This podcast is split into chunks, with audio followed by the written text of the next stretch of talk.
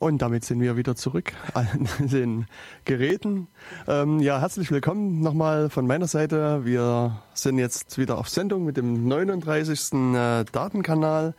Ähm, neben mir sitzen zwei Personen. Zu meiner Rechten sitzt der Jörg Sommer. Ja, herzlich hallo. willkommen, Jörg. Ja, hallo zusammen. Und ähm, zu meiner Linken äh, begrüßen wir heute einen Gast im Studio. Das ist der Konrad Schöbel. Hallo Konrad. Hallo. Ja, wir haben ja am Anfang heute mal ähm, ein Lied gespielt, was wir sonst kaum tun, sondern wir quatschen ja quasi sonst sofort los auf der Stelle. Und ähm, ja, das Lied war quasi auch schon so ein bisschen der Inhalt der Sendung. Also ähm, wir wollen über Zahlen uns unterhalten. Wir wollen uns zwar vielleicht keine Zahlen vorreden, aber ähm, wollen halt mal ein bisschen gucken, woher dieser Begriff der Zahlen eigentlich kommt, ähm, was Zahlen sind, was es für Zahlen gibt. Und ja, deswegen haben wir uns eben den, unseren Gast eingeladen, Konrad Schöbel. Konrad Schöbel kommt hier aus Jena, ist äh, ein Mathematiker, kann also fundiert was äh, erzählen. Ähm, wenn ich mich richtig erinnere, ist Konrad äh, Doktor der Mathematik. Ist das richtig? Ja, das ist richtig. Und äh, noch nicht ganz Professor der Mathematik, oder? Nee, noch nicht ganz. ich arbeite dran. Okay. Ähm, vor einiger Zeit durfte ich ja deiner Verteidigung beiwohnen. Der Weg ist geebnet. Du arbeitest auch noch auf dem Feld der Mathematik? Ich ja, ich arbeite in der Mathematik, aber äh, sozusagen nicht in der Zahlentheorie, was jetzt sozusagen das ist, was wir heute machen, sondern in der Geometrie. Äh, nichtsdestotrotz sind da natürlich die Zahlen genauso wichtig und sind auch ja im Prinzip eins der Werkzeuge, um Geometrien und geometrische Strukturen zu beschreiben. Okay. Und den Zahlbegriff ähm, hat man ja eigentlich quasi so, so ja, ein bisschen naiv. Als, als Kind quasi erlernt man den schon. Also man lernt irgendwie so Zahlen, und 1, 2, 3, 4, 5, 6, 7 und so weiter. Also man stellt sich aber fest, wenn man, wenn man so ein bisschen tiefer über Mathematik nachdenkt, dann äh, steckt da ein bisschen mehr dahinter, als nur irgendwelche Zahlen, die vielleicht vom Himmel gefallen sind. Und ich weiß nicht, äh, wir hatten das schon im Vorgespräch mal so äh, besprochen. Es gibt äh, jemanden, der das so gesagt hat, dass die, die natürlichen Zahlen von Gott geschaffen sind. Kannst du das irgendwie ergänzen noch? Ja, genau. Also erstmal zu den Zahlen. Das ist, wenn man drüber nachdenkt, eigentlich eine ganz interessante Sache. Und äh, da muss man mal schauen, wie man eigentlich anfängt, Zahlen zu lernen oder zu zählen. Das machen die Kinder, indem sie einfach nachsprechen am Anfang. Und dann Stück für Stück fängt man halt an, Sachen zu zählen. Ja. Und äh, ja, das führt eigentlich dahin, wie man in der Mathematik das auch formal definiert, solche Zahlen. Und die Mathematiker wollen natürlich alles immer formal irgendwie definieren. Aber es gab halt auch äh, in der Vergangenheit Mathematiker, die der Überzeugung waren, das müsse man nicht, das wäre sozusagen Gott gegeben. Ja? Und ein Vertreter davon war der Leopold Kronecker, der hat eben von dem stammt besagtes Zitat, dass die ganzen Zahlen der liebe Gott gemacht hat und alles andere Menschenwerk ist. Also das heißt die ganzen Zahlen sogar. Also die, so, ach so, ja, die ganz die natürlichen eigentlich, weil hm. wir werden bei den natürlichen jetzt anfangen und dann Stück für Stück sozusagen immer allgemeinere Zahlen einführen. Okay. Wir haben den Vorteil, dass die meisten, dass man die schon so kennt aus dem ja, alltäglichen ja. Umgang mit Zahlen. Genau. Also vielleicht noch ganz kurz zu unserer äh, Eröffnungsmelodie. Das war in dem Falle Feeling Bay. Also der DDR-Mensch wird das vielleicht noch kennen, so eine DDR-Punkband, ähm, aus der dann später äh, Rammstein hervorgegangen ist. Und ja, auch von Rammstein werden wir heute noch so ein Zahlenlied hören, was ein bisschen, also nie nur Zahlen enthält. Ähm, und die haben das quasi so als Gag irgendwann mal aufgeführt, dass sie so wie beim anzählen, wenn man ein Lied anstimmt, sagt man eins, zwei, drei. Und dann haben wir einfach hier weitergezählt. Und das war sozusagen eines, äh, also dieses, dieses Lied. Und ähm, ich war ganz überrascht, weil ich kenne das noch von auch so einem Ableger. Es gibt also die Magdalene Keipel-Kombo, die äh, auch wieder so von ein paar jetzigen Rammstein-Musikern mit betrieben wurde. Und, und ich dachte eigentlich, dass nur die das gemacht haben. Und bei meinem Rumsuchen im Vorfeld fand ich eben diesen, das auch als äh, unter dem Label Feeling B. Also, ja, also wer sozusagen aus DDR, der DDR-Musikszene kommt, kennt vielleicht die Gruppe noch. Ja.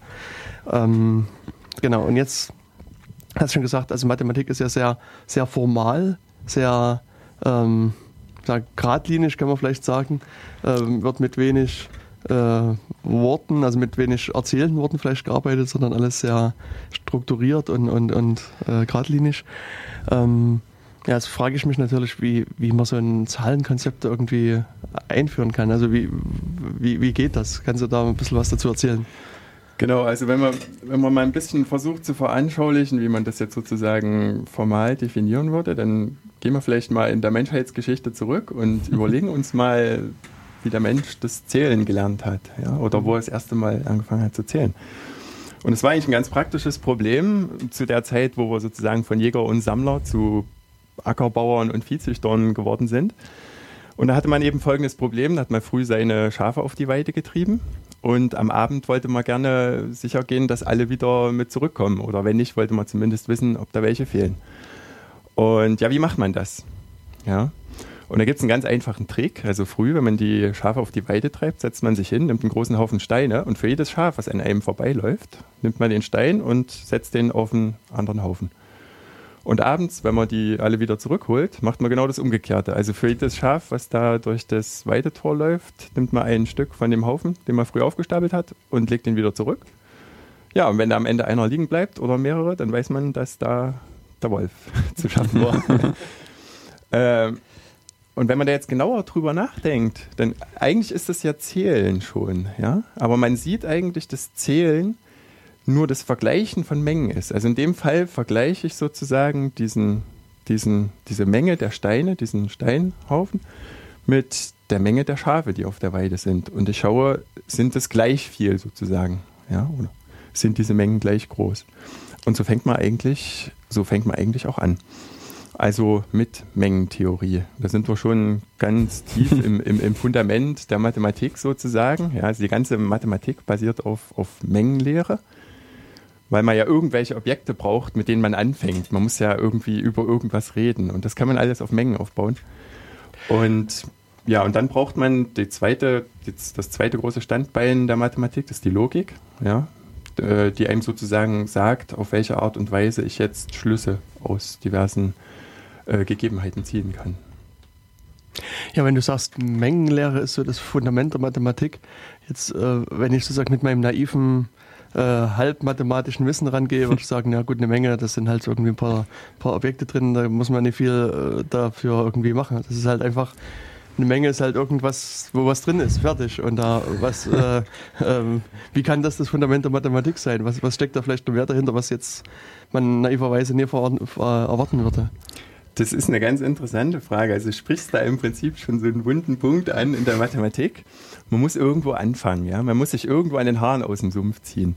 Und im Prinzip sind wir jetzt an dieser Stelle, ja. Also wir müssen irgendwie oder wir wollen irgendwie definieren, was eine Menge ist. Ja, und das ist gar nicht so einfach. Und der erste, der, der das versucht hat, irgendwie zu fassen, ist, ist Georg Cantor. Der hat gesagt, eine Menge ist eine Zusammenfassung bestimmter, wohl unterschiedener Objekte unserer Anschauung oder unseres Denken zu einem Ganzen. Und die Objekte dieser Menge heißen Elemente der Menge. Ja? So, wenn man sich das jetzt anhört, ist das eigentlich nicht mathematisch. Ja, das ist nicht formal. Das macht sozusagen ein Bezug oder bezieht sich auf, auf eine intuitive Vorstellung, die wir aber erstmal haben müssen. Ja, eben habe ich schon über Mengen von Steinen und Schafen geredet und man hat irgendwie schon anschaulich schon eine Vorstellung von der Menge. Und da ist auch das Problem, wir werden nachher sehen, dass diese ja, schwammige, sage ich mal, Definition auch zu, zu, äh, ja, zu größeren Problemen führt. Jetzt kann man anfangen und kann versuchen, diese auch wieder zu lösen, indem man das formalisiert, aber man wird immer dieses Problem mit den sich einen Haaren aus dem Sumpf herausziehen haben. Man wird immer irgendwo anfangen müssen, wo man auf eine gewisse Intuition baut. Ja, und an der Stelle sieht man halt, dass, dass das Fundament auch irgendwo nicht, irgendwo nicht fundiert ist. Und nichtsdestotrotz basiert auf der Mathematik halt ein riesen Wissenschaftsgebäude mit allen technologischen Fortschritten, die wir heute kennen und der Erklärung des Universums. Und ja, das funktioniert alles. Ist es denn den Mathematikern dann irgendwann gelungen, das ein bisschen härter, also im mathematischen Anspruch äh, gerecht zu werden? Da kommen, oder? wir, vielleicht, da kommen wir hm? vielleicht später noch drauf. Okay. Äh, es gibt sozusagen, also das, was man jetzt erstmal oder was wir jetzt erstmal brauchen, ist die sogenannte naive Mengenlehre. Und ich sag mal, am einfachsten, wenn man das jetzt so erklären will, ist, dass man Beispiele bringt. Ja. Okay. Und also wieder so auf der Intuitionsebene. genau. Also zum Beispiel, ich hatte es eben schon, die Menge der Schafe auf einer Weide. Ja oder die Menge, Menge der Finger an meinen Händen, ja, wenn wir zählen wollen, oder die Menge der Steine Ja, oder ja, zählen ist, ist dann im Prinzip auch eine Menge, nämlich der Worte 1, 2, 3 bis 10 meinetwegen. Ja, das wäre eine Menge. So, das sind jetzt ganz einfache Mengen, sind nur endliche Mengen. Ja. Mhm.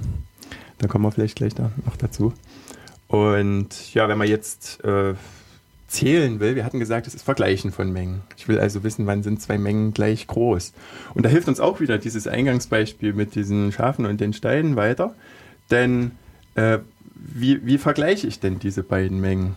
Naja, ich mache nichts anderes, als dass ich eine Zuordnung finde. Und zwar jedem Schaf aus meiner Herde ordne ich genau einen Stein zu und umgekehrt, jedem Stein ist genau ein Schaf zugeordnet. Und das ist, also Zuordnung ist mathematisch eine Abbildung. Und ein eindeutig, wenn die ein eindeutig ist, dann sagen wir dazu, es ist eine Bijektion. Das kann man jetzt auch formal definieren, will ich jetzt vielleicht an der Stelle nicht machen. Und wenn man halt zwei Mengen hat und ich finde da so eine Abbildung, die ein eindeutig ist, dann sage ich, die beiden Mengen sind gleich groß oder gleich mächtig, würde der Mathematiker sagen. Ja, und ja, das definiert mir jetzt eine, eine Relation auf Mengen, ja, die gewisse Mengen in Beziehung setzt und andere eben nicht. Okay. Um, ähm, das heißt dann sozusagen, dass äh, die Menge der Schafe ist dann sozusagen gleich groß oder gleich mächtig wie die Menge der Steine und ich finde dann halt andere Mengen, die auch gleich groß sind. Also es gibt dann ganz viele Mengen, wenn ich dein Beispiel sofort, die quasi gleich sind dann. Also die, die Dasselbe genau, also, ausdrücken. Äh, man muss ein bisschen unterscheiden zwischen gleich und äquivalent. Ja? Mhm. Also äquivalent heißt immer, sie sind in den Eigenschaften, die mich interessieren, gleich. Ja? Und wenn ich jetzt halt zählen will, diese beiden Mengen schauen will, sind die gleich groß, dann interessiert mich nicht, wie die Objekte aussehen, also ob das Schafe oder Steine sind. Es interessiert mich nur, ob sozusagen diese, diese eindeutige Zuordnung zwischen den beiden äh, äh, existiert. Und ja, das führt dann zu einer sogenannten Relation. Also wenn man eine Menge hat, dann kann man gewisse Objekte in dieser Menge in Relation setzen. Und diese Gleichmächtigkeit ist eine solche Relation. Wir sprechen auch von Äquivalenzrelation. Die hat gewisse Eigenschaften. Hm. Es kommen die schwierigen Kanonen äh, ja, das, das Vokabular. ja, genau. Ja, was, was, was ist eine Äquivalenzrelation? Du wolltest es gerade genau, das, erklären. Das Besondere an so einer Äquivalenzrelation ist, dass sie eine ja eine, wir sagen, eine Klasseneinteilung in, induziert. Jetzt will ich das mal erklären. Also Klasseneinteilung ist eigentlich schon ganz anschaulich. Man denke an eine Schule ja, und, und die Menge aller Schüler dort. Ja. Und jetzt führe ich da mal eine Relation ein. Und zwar sage ich, zwei Schüler stehen zueinander in Relation, wenn sie im selben Jahr geboren sind. Ja. Und das teilt mir jetzt auf einmal diese Schule in Klassen ein. Also stimmt nicht ganz, weil die Jahrgänge jetzt nicht von Januar mhm. bis, bis Dezember gehen, aber egal, wir vergessen das mal äh, und teilt mit dir in Klassen ein. Ja? Und in einer Klasse sind alle, die im selben Jahr geboren sind. Das heißt, so eine Äquivalenzrelation teilt mir eine Menge in Klassen auf. Ja? Und dasselbe möchte man jetzt mit allen Mengen machen. Ja? Da hat man die Klasse zum Beispiel ja die Klasse der Schafe auf meiner Weide und diese Steine auf dem Haufen. Und die sind in derselben Klasse, in derselben Mächtigkeitsklasse, sagt man, weil sie eben dieselbe Mächtigkeit besitzen. Und das ist im Prinzip schon die Grundidee, wie man, wie man jetzt Zahlen gerne definieren würde. Mhm. Und das ist an der Stelle ganz interessant. Wir sind ja hier im Lokalradio. Da sollten wir einen Namen erwähnen. Das oh. ist der der Gottlob Frege, der hat nämlich hier in Jena studiert. Also einen, den einen oder anderen wird er vielleicht von, von Straßennamen bekannt sein. Ähm, und der hat definiert, eine natürliche Zahl ist eine Klasse gleichmächtiger Mengen. Ja. So. Ähm, ja. Und wenn man das jetzt ein bisschen äh, ja, formalisierter betrachtet, stellt man fest, gibt es ein Problem. Ja? Das Problem ist folgendes, so eine, so eine Relation ist, oder so eine Äquivalenzrelation ist immer auf einer Menge definiert. Also ich habe vorhin gesagt, wir nehmen eine Schule, das ist sozusagen die Menge der Schüler und auf denen definiere ich die Relation. So, wenn wir das jetzt aber äh, für Zahlen machen wollen, für natürlichen Zahlen, da sind so, ist sozusagen, müssten wir ja dann die Menge aller Mengen nehmen. Und da fangen die Probleme jetzt an. Ja. Äh, und zwar kommt man da, wenn man halt versucht, die Menge aller Mengen sozusagen zu definieren, äh, kommt man ja ganz schnell zu, äh, zu Paradoxien, zu hm. logischen Problemen. Also das heißt, so eine Menge aller Mengen, ähm, die, das sind halt nicht nur Schafe und Steine und, und, und Spiele und, und Schüler drin. drin. Genau, das sind halt auch, genau. Äh, also das ist sozusagen vielleicht der, der Kniff, dabei, der, der dabei entsteht. Das, das, das, Pro das, Problem an der Sache ist, dass wenn man alles zulässt, dass man dann auch skurrile Sachen machen kann. Genau. Zum Beispiel kann man Folgendes machen. Man sagt, ich definiere mir jetzt in dieser Menge, also eine, eine Menge. Und zwar äh, stecke ich in diese Menge als Elemente alle Mengen rein, die sich nicht selbst enthalten. Ja? Also weiß ich nicht, die Menge der Finger an meiner Hand, die enthält sich nicht selbst, weil keiner der Finger ist alle Finger meiner Hand. Mhm. So, äh, ja, wie auch immer die aussieht, das kann man, nennen wir die M. Und jetzt fragen wir uns, ja, die Menge M, liegt die denn in, in dieser Menge? Wenn sie drin liegt, dann würde sie ja nach Definition der Menge sich selbst nicht enthalten. Hm. Und das wäre ja ein Widerspruch, hm. wenn sie drin liegt. Also kann das nicht sein. Aber das Gegenteil davon kann auch nicht sein. Denn wenn die Menge nicht in sich selbst liegt, dann müsste sie ja per ihrer Definition trotzdem ein Element von sich selbst sein, denn sie ist ja per Definition die Menge aller Mengen, die sich nicht selbst enthält. Also muss man vielleicht mal in Ruhe einen Moment drüber mhm. nachdenken. Äh, ja, und da stellt man fest, dass es eine solche Menge gar nicht geben kann. Mhm. Und das führt ganz schnell zu Problemen. Das ist jetzt vielleicht ein bisschen, äh, ein bisschen abstrakt. Es gibt da auch eine, ähm, ja, eine, eine anschauliche Variante dafür, das ist das Barbier-Paradoxon. Mhm. Das ist im Prinzip der, das, gleiche, das gleiche Prinzip. Also man hat, die, die, die Geschichte ist, äh, man hat ein Regiment beim Militär und der Kommandant, dem man, also dessen Befehle man ausführen muss, der sagt, äh, sollen sich alle rasieren, äh, nee, der Barbier, also es gibt in diesem Regiment einen Barbier und der soll alle rasieren, die sich nicht selbst rasieren. Was macht er? Ja, und am Ende hat er alle rasiert, die sich nicht selbst rasieren. Die sich selbst rasieren, haben sich rasiert und er selbst bleibt übrig. Jetzt überlegt er, wenn ich mich jetzt rasiere, dann rasiere ich einen, der sich nicht selbst, äh, der sich selbst rasiert. Und das darf ich nicht, weil er hat mir ja befohlen, dass ich nur die rasieren soll, die sich selbst nicht rasieren. Aber wenn er sich nicht rasiert, dann hat er ja einen nicht rasiert, der sich selbst nicht rasiert. Ja? Und auch dann würde er den Befehl missachten. Ja? Und da ist er jetzt in einem schwerwiegenden Konflikt, ja. Äh, ja, die, die, die eine Variante sagt, er, er hat sich dann erschossen im Konflikt. Äh, in der anderen Variante, in der etwas äh, positiveren Variante, ist er zum Mathematiker geworden und hat über dieses Problem nachgedacht. Und ähm, ja, also das hat äh, tatsächlich in der Mathematik eine, eine, eine, tiefe Krise ausgelöst und gesehen hat, da gibt es Widersprüche und da hat man ein Problem.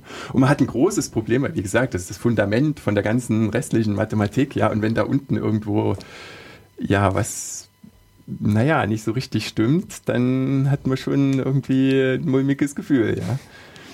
Und das hatten die Mathematiker natürlich ähm, auch.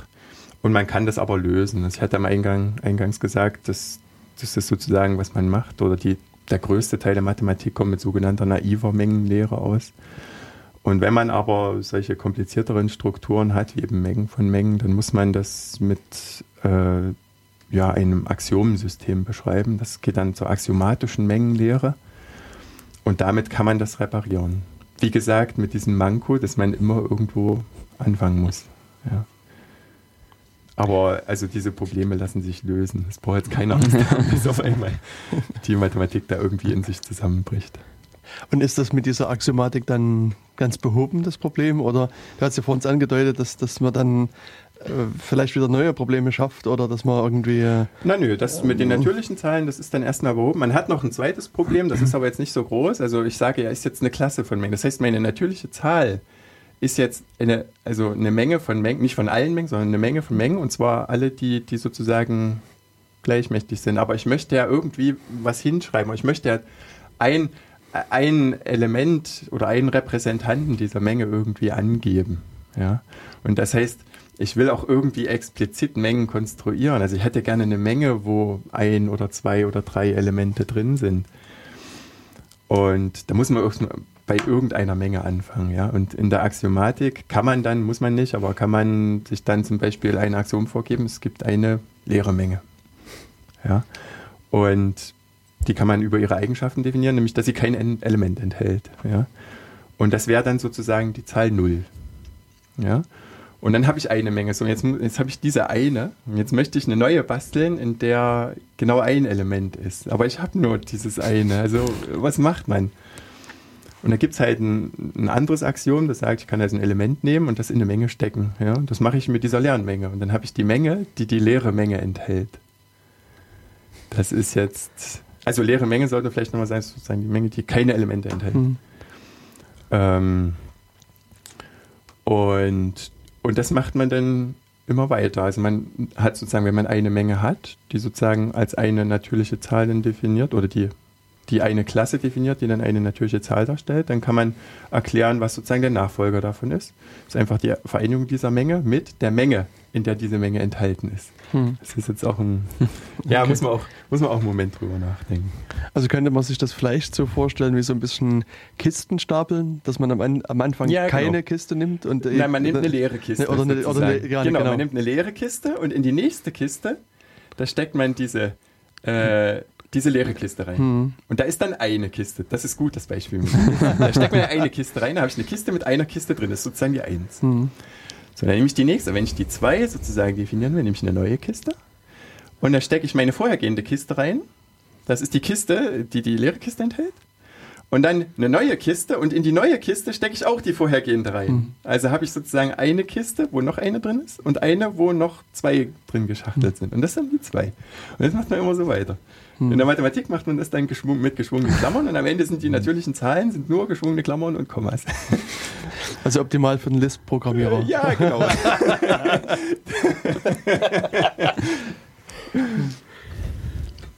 Tja, ist vielleicht an der Stelle der Platz für ein bisschen Musik? Oder, oder da, ja, wir um können ja ein bisschen setzen zu lassen. Genau, wir lassen es vielleicht erstmal setzen.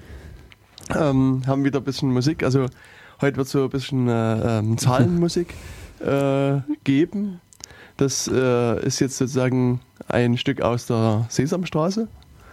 Ähm, heißt, oh je, ich hab's vergessen. Wie war das war dein, dein Wunschtitel? Ich hab's äh, äh, zähl bis neun für mich oder oh, Baby, zähl bis neun für mich. Genau. Na dann viel Spaß beim Anhören.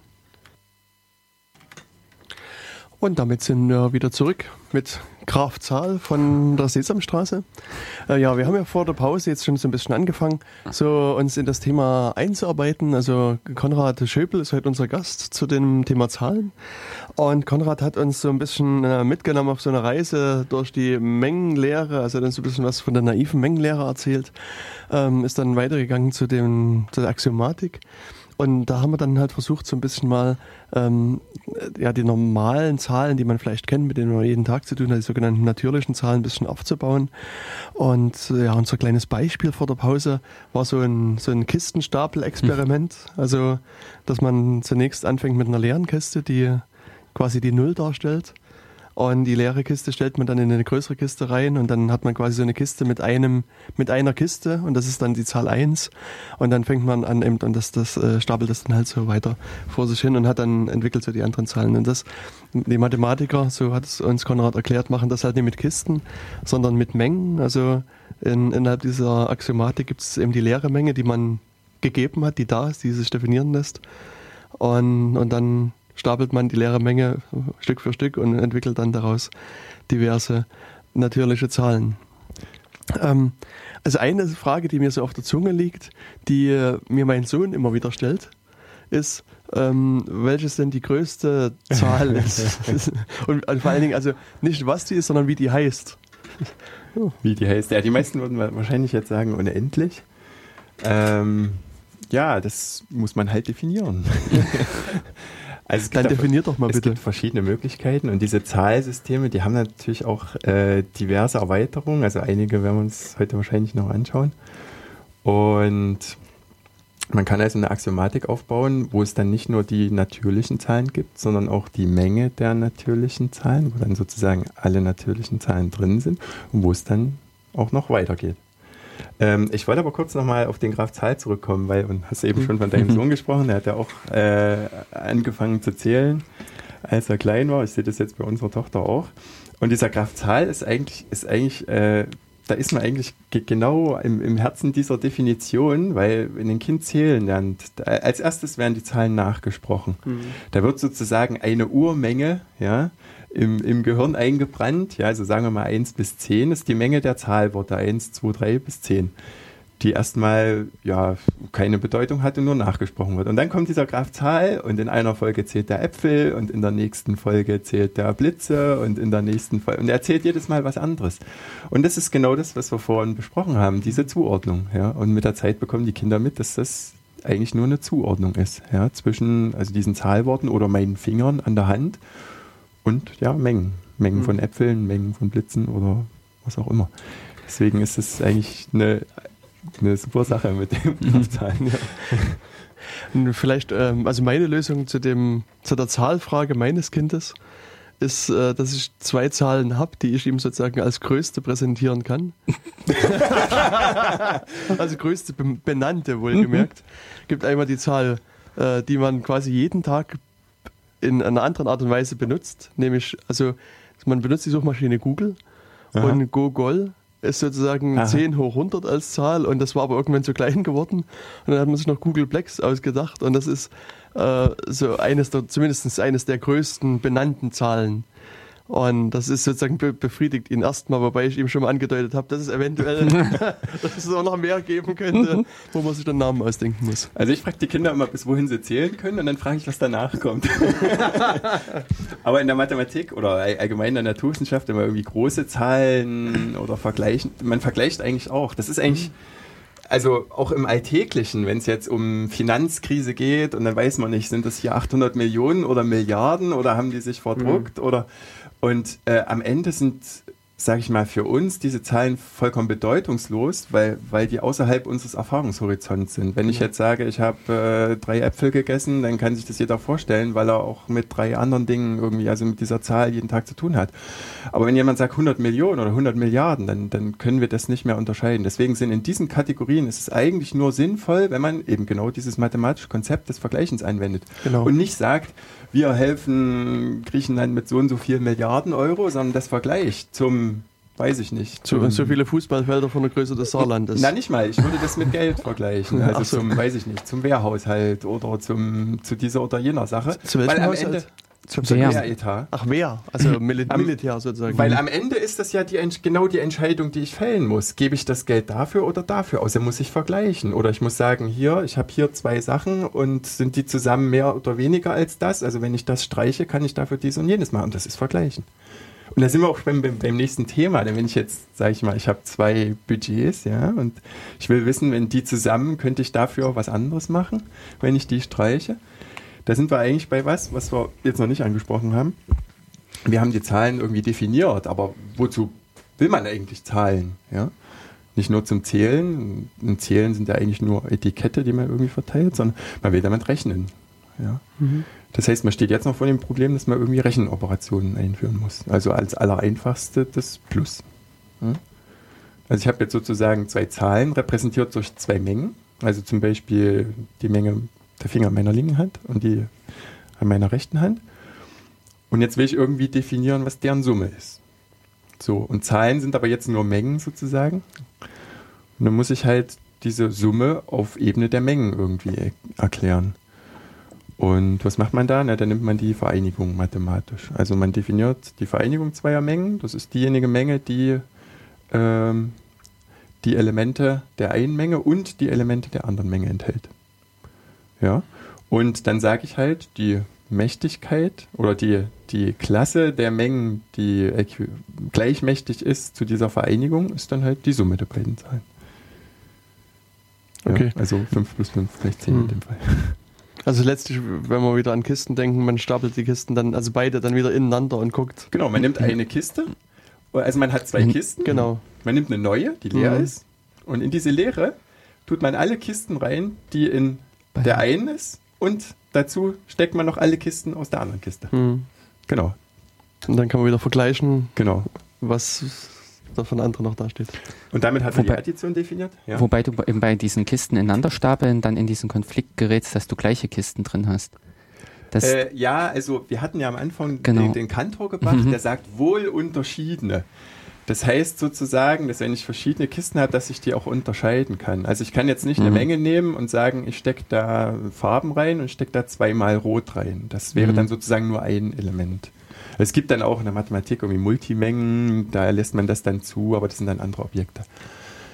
Also deswegen, ja, die Elemente sind immer richtig unterscheidbar. Also bei den Da- Kisten, weiß ich Hm. nicht, äh, markiere ich mir die irgendwie. Aus welcher sie vorher aber kam. nicht mit Zahlen, weil die will ich ja erst definieren. Nee, aber Farben sind ja dafür da. Zum Beispiel, ja. Hashsum. Man, man muss aufpassen. Es gibt eine ein, äh, bekannte Buchserie in der Mathematik, das sogenannte Bourbaki-Seminar. Das ist, sieht so aus, als wären es ein Autor, aber in Wirklichkeit ist es eine Autorengemeinschaft. Und die fangen halt ganz axiomatisch an und versuchen auch sozusagen nichts zu verwenden, was nicht schon definiert wurde. Und die entschuldigen sich am Anfang, dass das Einzige, was sie verwenden, ohne dass es zuvor definiert wurde, die Seitenzahlen sind. ja. Das ist schon dramatisch. nee. Ich meine, man hätte ja am Anfang vielleicht ohne Zeitenzahlen arbeiten können und das dann irgendwie erst Im Nachhinein Na- einführen. Nee, und dann, Da hat der Verlag dann, glaube ich, nicht mitgemacht. Hm. Genau, ja. Genau, aber wie, wie, jetzt haben wir ja noch mehr Operationen. Also zumindest aus der Schule kenne ich noch Subtrahieren und Multiplizieren. Genau, Und, also wir nehmen erstmal das Multiplizieren, weil das können, wir, das können wir jetzt gleich noch abhandeln. Also muss ich sozusagen erklären, äh, wenn ich zwei Mengen habe, äh, wie konstruiere ich daraus eine Menge, deren Anzahl der Elemente sozusagen ist, ist, was ich unter Produkt verstehe. Und das ist die sogenannte Produktmenge oder Kreuzprodukt. Ja, das ist jetzt ein bisschen schwieriger zu erklären. Ich, mache das- ich versuche das mal ähm, ja, anhand dieses Beispiels Mhm. mit, den, mit den Fingern.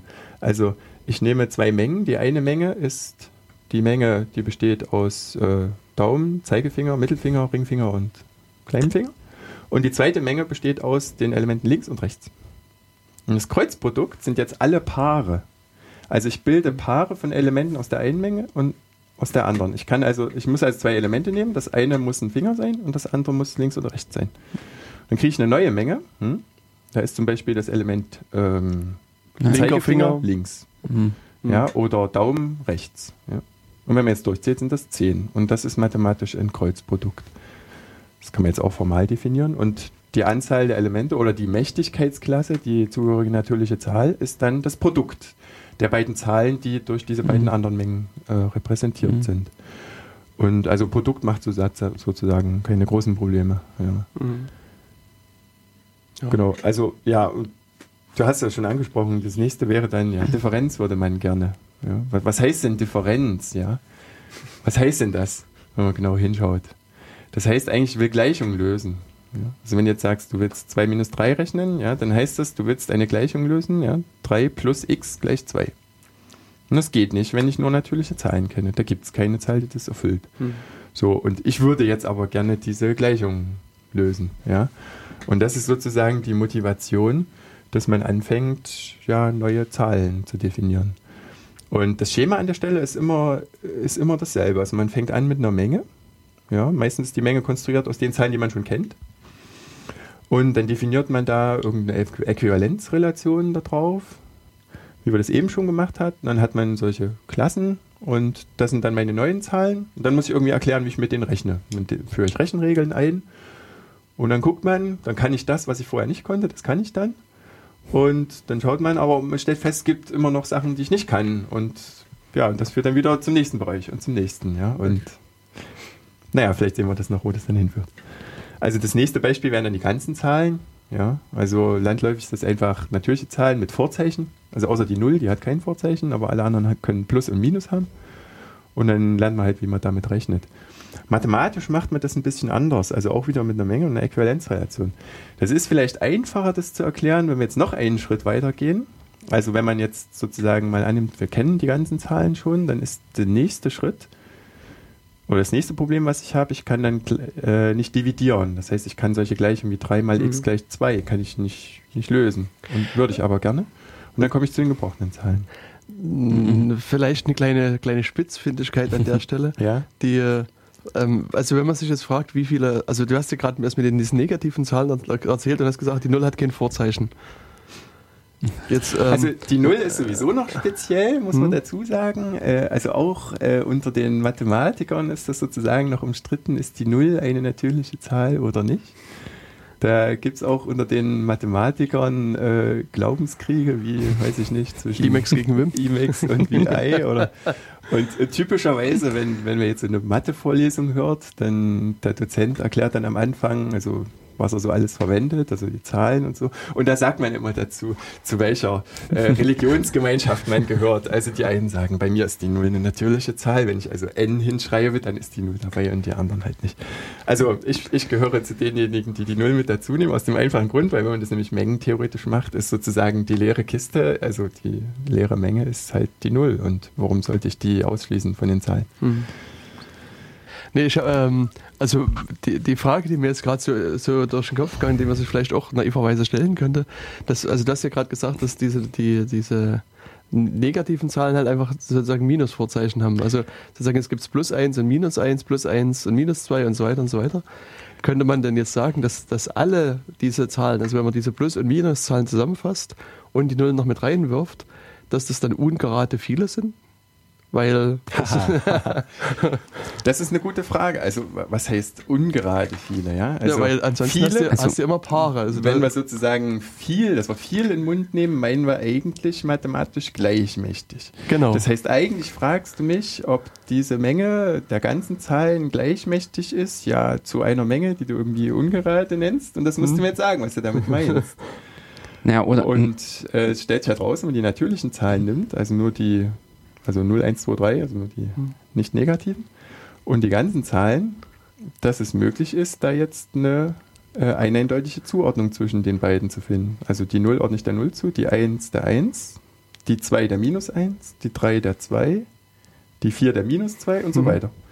Und das kann man jetzt mathematisch beweisen, dass das wirklich eindeutig ist. Und damit sind die Mengen sozusagen gleich groß, obwohl es scheint, dass die eine doppelt so viel hat wie die andere.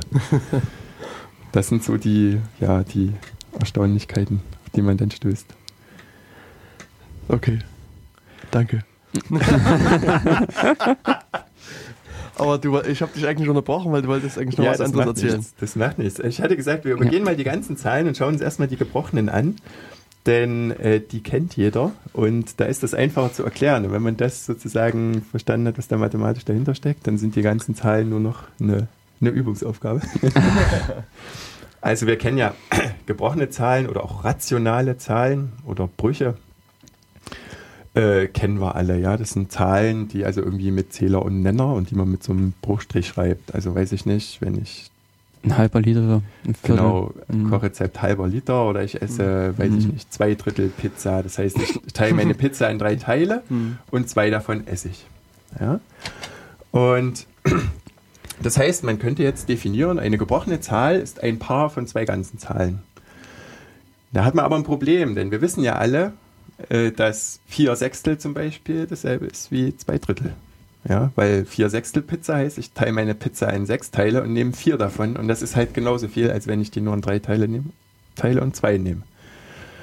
Ähm, das heißt, es sind zwar Paare, von ganzen Zahlen, aber diverse Paare sehe ich als gleich oder als äquivalent an. Also ein, äh, zwei Drittel und vier Sechstel ist für mich dieselbe Zahl. Und das führt wieder zu einer Äquivalenzrelation. Ich sage also, wann ich zwei als äquivalent ansehe. Also wie in dem Fall. So, nun haben wir das Problem, wir sind also, wir wollen die gebrochenen Zahlen einführen, wir können also noch nicht dividieren. Wir können also nicht sagen, wenn das eine, also 2 durch 3 gleich 4 durch 6 ist, weil wir wissen noch nicht, was durch ist. Wir können nur addieren, multiplizieren und gut, bei den ganzen Zahlen auch subtrahieren. Und ja, die Äquivalenzreaktion ist denkbar einfach. Man, man, schreibt sich diese beiden Brüche hin und über Kreuz multipliziert muss es selber Ergebnis geben. Also wenn ich zwei durch, also zwei Drittel und vier Sechstel habe, dann muss zwei mal sechs gleich drei mal vier sein. Und das stimmt. Also sind die beiden gleich. Wenn ich jetzt zwei Drittel und ein Fünftel habe, dann habe ich halt zwei mal fünf ist zehn und drei mal eins ist drei, ist nicht dasselbe, also sind die beiden nicht äquivalent. Ja, und damit habe ich wieder so eine Relation, die teilt mir sozusagen alle Paare von, von ganzen Zahlen wieder in Klassen auf. Und in jeder Klasse sind, ja, es sind, also zum Beispiel die Klasse von zwei Drittel besteht dann aus zwei Drittel, vier Sechstel, es kommt dann. Sechs Neuntel. Danke. ähm, ja, und dann habe ich diese Klassen und die definiere ich dann als gebrochene Zahl. Also mathematisch ist dann sozusagen eine gebrochene Zahl eine Äquivalenzklasse von Paaren ganzer Zahlen. Und das nächste, was man macht, ist, man definiert dann Rechenoperationen. Ja? Kennt man aus der Schule. Also 2 durch 3 mal. Äh, Plus, oder? Na, mal ist einfacher. So, Deswegen okay, habe ich ja. 2 durch 3 mal 4, also 2 Drittel mal, sagen wir, 4 Fünftel, ja? 2 durch 3 mal 4 durch 5. Da muss man also komponentenweise multiplizieren. Also erst die Zähler und dann die Nenner. Also zweimal, habe ich schon vergessen, was ich gesagt habe. Zweimal, zwei Drittel und vier Fünftel. Zwei vier sind acht mhm. und unten dreimal fünf sind 15, also acht Fünfzehntel. Ja. Und also komponentenweise würde ich sagen. Also die Zähler miteinander multipliziert, gibt den neuen Zähler und die Nenner miteinander gibt den neuen Nenner.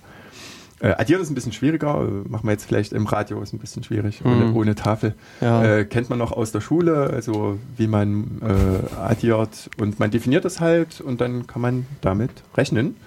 Man stellt fest, dass dann halt solche Gleichungen wie, wie 3 mal x gleich 2 dann eine Lösung haben. Die Lösung in dem Fall wäre dann sozusagen das Paar 2, 3. Mhm.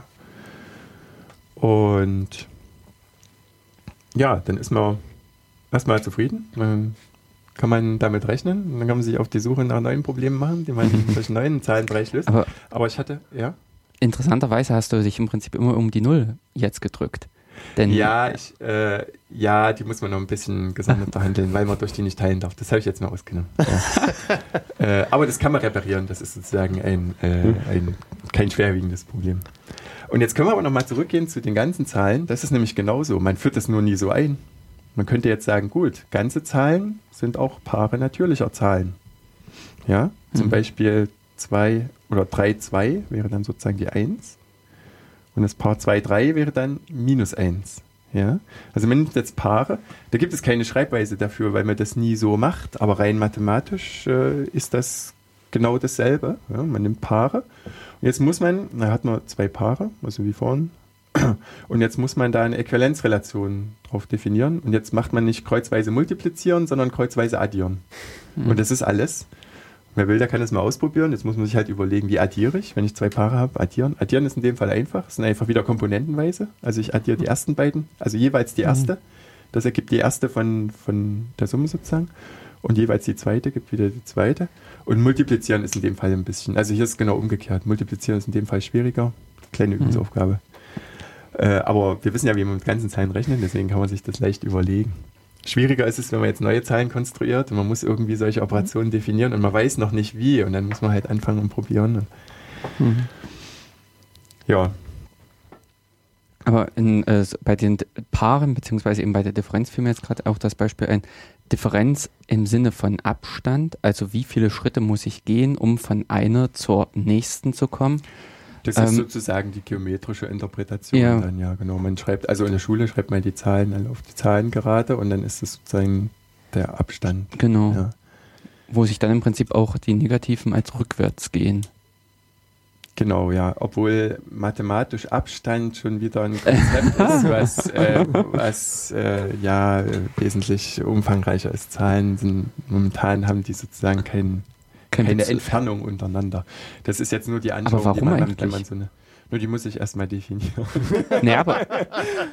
Nee, die hast du doch implizit eigentlich schon mit den Kisten. Du hast die ja, Entfernung wie, doch auch schon. Wie, wie hm, oft muss ich so diese Kistenvorgänge. Ja, gut, also man muss, ja, muss jetzt überlegen, was man unter Entfernung versteht, ja. Also bei dir ist die, die Entfernung sozusagen einfach die Differenz, ja, und dann, dann in dem Fall ist die schon definiert, ja. Mhm. Aber man kann auch auf den natürlichen äh. Zahlen ganz andere Entwicklungen definieren. Das gibt ganz verrückte Sachen. Da können wir eine extra Sendung drin. ja, der, der nächste Sprung ist dann, ist dann eigentlich. Also jetzt ja? nochmal, wir sind also jetzt sozusagen von natürlichen Zahlen ausgegangen. Und, genau. und, jetzt hast du sozusagen erstmal den Sprung gemacht zu den rationalen und dann wieder zurückgesprungen Weil zu den ganzen wir die Zahlen. kennen, mhm. ja. Aber eigentlich das würde man erst die ganzen einführen mhm. und dann die rationalen. Genau. Und damit ist man eigentlich, also kommt man eigentlich ziemlich gut klar. Also ich mhm. würde sagen, eigentlich so, also ihr als Informatiker zum Beispiel, ja, in, in mhm. Die, die nächsten Zahlen, die dann kommen, sind die reellen, ja, und ein Computer kann nicht mit reellen Zahlen arbeiten, weil jede Reellzahl, also im Allgemeinen, äh, unendlich lang ist und die kann man schon gar nicht speichern. Hm. Das heißt eigentlich, alles, was wir mit Computern rechnen, rechnen wir eigentlich nur mit gebrochenen Zahlen. Und das heißt, dass die eigentlich völlig ausreichend sind. ja. Hm. Aber du hattest ja auch noch gesagt, ähm, dass sozusagen die Motivation von den natürlichen Zahlen zu den ganzen Zahlen war, eben Gleichung zu lösen. Also das, also das war ja, als wir vorhin diese, diese ja, gut, das ist jetzt hier auch wieder so. Also hm Jetzt haben wir zum Beispiel die Gleichung x mal x gleich 2. Mhm. Die können wir in unserem Zahlensystem nicht lösen. Also wir wissen alle, da kommt Wurzel 2 raus. Mhm. Das ist ein unendlicher Dezimalbruch. Und das ist halt keine gebrochene Zahl. Und das ist sozusagen auch die Motivation, um da jetzt weiterzumachen. Ähm ja, das ist ähm, mathematisch ist es auch ganz interessant, weil das ist eigentlich der Schritt, an dem es dann wirklich abstrakt wird. Mhm. Also Zahlen kann man sich noch mit Kisten vorstellen oder mit Fingern und Brüche und das geht alles noch. Aber und wenn man die jetzt aufmalt, diese gebrochenen Zahlen, wenn ich die jetzt alle markieren würde auf der Zahlengeraden, dann würde das aussehen, als wenn die komplett lückenlos ausgefüllt ist. Und das ist eben nicht der Fall. Da sind Lücken drin, aber die sieht man sozusagen nicht. Ja? Mhm. Und deswegen, was ich eben schon angesprochen hatte, dieses Wurzel 2, dass das sozusagen keine gebrochene Zahl, also sich nicht als Quotient von, von zwei Zahlen schreiben lässt. Äh, das äh, haben die Pythagoreer damals bewiesen. Und das ist, äh, ist so im Prinzip der, der Schritt in die richtige Mathematik sozusagen. Also das ist sozusagen der Satz 1 mhm. der Mathematik. Jetzt können wir sagen, ja, Pythagoreer, die kann ja auch den Pythagoras. Und Pythagoras kann auch schon die, die alten Ägypter, ja, eigentlich haben die doch schon Mathematik gemacht. Und das stimmt auch. Aber die haben eher äh, experimentelle Mathematik, würde ich das jetzt mal äh, nennen, äh, betrieben. Äh, weil den Satz des Pythagoras, den kann man experimentell rausfinden. Also kennt jeder a Quadrat plus b Quadrat gleich c Quadrat. Sollte das, ist, ich, der, das ist einer der wenigen Sätze, den, den jeder behält. Aber die spannende Frage ist, wenn jetzt jemand fragt, a Quadrat plus b Quadrat plus c Quadrat, kommt immer gleich wie aus der Pistole geschossen. Hm. Aber ich frage dann immer, was ist denn a, b und c? das ist ja böse. genau. Und ähm, also jedenfalls a, a, b und c sind also, jetzt muss ich selber überlegen, Katheten und Hypotenusen und Ankatheter, genau. Mhm. Ähm, äh, also an einem Dreieck. Man hat ein rechtwinkliges Dreieck und da kann man halt, wenn man sich viele Dreiecke hinmalt und die Seitenlängen ausmisst, dann kann man da drauf kommen, dass eben dieses Gesetz gilt mhm. und das misst man dann an 100 Dreiecken und dann sieht man, es stimmt immer und dann ist man zufrieden. Genauso wie in der Physik, ja, wo ich halt physikalische Gesetze in der Natur beobachte. Ich nehme einen Apfel und der fällt halt runter. Und das mache ich mit einem Stein, mit diversen anderen und dann sehe ich, das ist immer so und dann erkläre ich das zum Naturgesetz. Ja, und so könnte ich das mit dem Pythagoras auch machen. Also a priori sehe ich erstmal sozusagen keine Motivation, das zu beweisen. Ja? Und die Pythagoreer, die haben das natürlich dann bewiesen. Und das kann man aber geometrisch beweisen. Das ist nicht so schwer. Aber eben dieser, dieser Satz, dass Wurzel 2 keine rationale Zahl ist, das kann ich nicht durchmessen. Da kann ich nicht in Sand Dreiecke zeichnen. Also ich meine, Wurzel 2, das ist auch wieder nach dem Pythagoras, ist die Diagonale in einem Quadrat. Wenn ich ein Quadrat habe, wo jede Seitenlänge Länge 1 hat, oder 1 cm, dann ist die Diagonale ein Wurzel 2, Wurzel 2 cm. Ja, aber äh, ich kann nicht rausfinden, ob die rational ist oder nicht, weil dazu müsste ich unendlich genau messen und das hm. geht nicht. Das heißt, da macht die Mathematik so einen Schritt ins Abstrakte. Und das hm. ist, ist eigentlich ein, ein sehr interessanter äh, Punkt in der, in der Geschichte. Es war auch so, dass die damals wohl, also so sagt die, die Legende, dass die das geheim gehalten haben, ja, diese Entdeckung. Schwarze Kunst. Genau, und äh, einer hat es dann verraten. Ähm, weiß nicht, ob ich mir das jetzt aufgeschrieben habe. Ähm, war das nicht so, dass der sie dann den irgendwie über Bord geworfen hat? Der, genau, der, ist dann, der, ist dann, dafür ertränkt genau. worden, dass, hm. er dieses, dass er dieses Geheimnis verraten hat. Hier Hippasos von Metapont war das. Mhm. Ja, ist wegen Geheimnisverrats ist da ja. hingerichtet worden. Ja. Mhm. Also das war schon damals, denke ich mal, schon klar, dass das was Mysteriöses ist. Und bei einigen hat das auch so ein bisschen gegen ihre religiöse oder Zahlen oder zahlenreligiöse Vorstellungen verstoßen. Und es ist nicht so einfach, äh, ja, sich sowas vorzustellen oder das zu akzeptieren. Ja. Wir akzeptieren das, weil wir es in der Schule lernen und, und das immer uns wiederholt wird. Ja. Äh, haben wir keine Probleme, sowas zu akzeptieren. Und das ist genauso wie mit Relativitätstheorie. Ja, Einstein, der hat damals Schwierigkeiten gehabt, dass die Leute ihm das äh, äh sozusagen ihn ernst genommen haben. Und heutzutage kennt das jedes Kind aus, äh, ja, aus Zeitschriften. Ähm, aber weil du eben jetzt auch historisch nochmal äh, da angeknüpft hattest, wie sieht es denn mit den anderen? Also diese, äh, gibt es irgendwelche historischen Momente, wo negative Zahlen das erste Mal aufgetreten sind? Uh, Beziehungsweise jetzt, auch. Ähm, da bin ich jetzt überfragt, aber ich würde sagen, dass die, die äh, erst, also diese Formaldefinition kam dann später. Also man hat schon mit denen mhm. gearbeitet.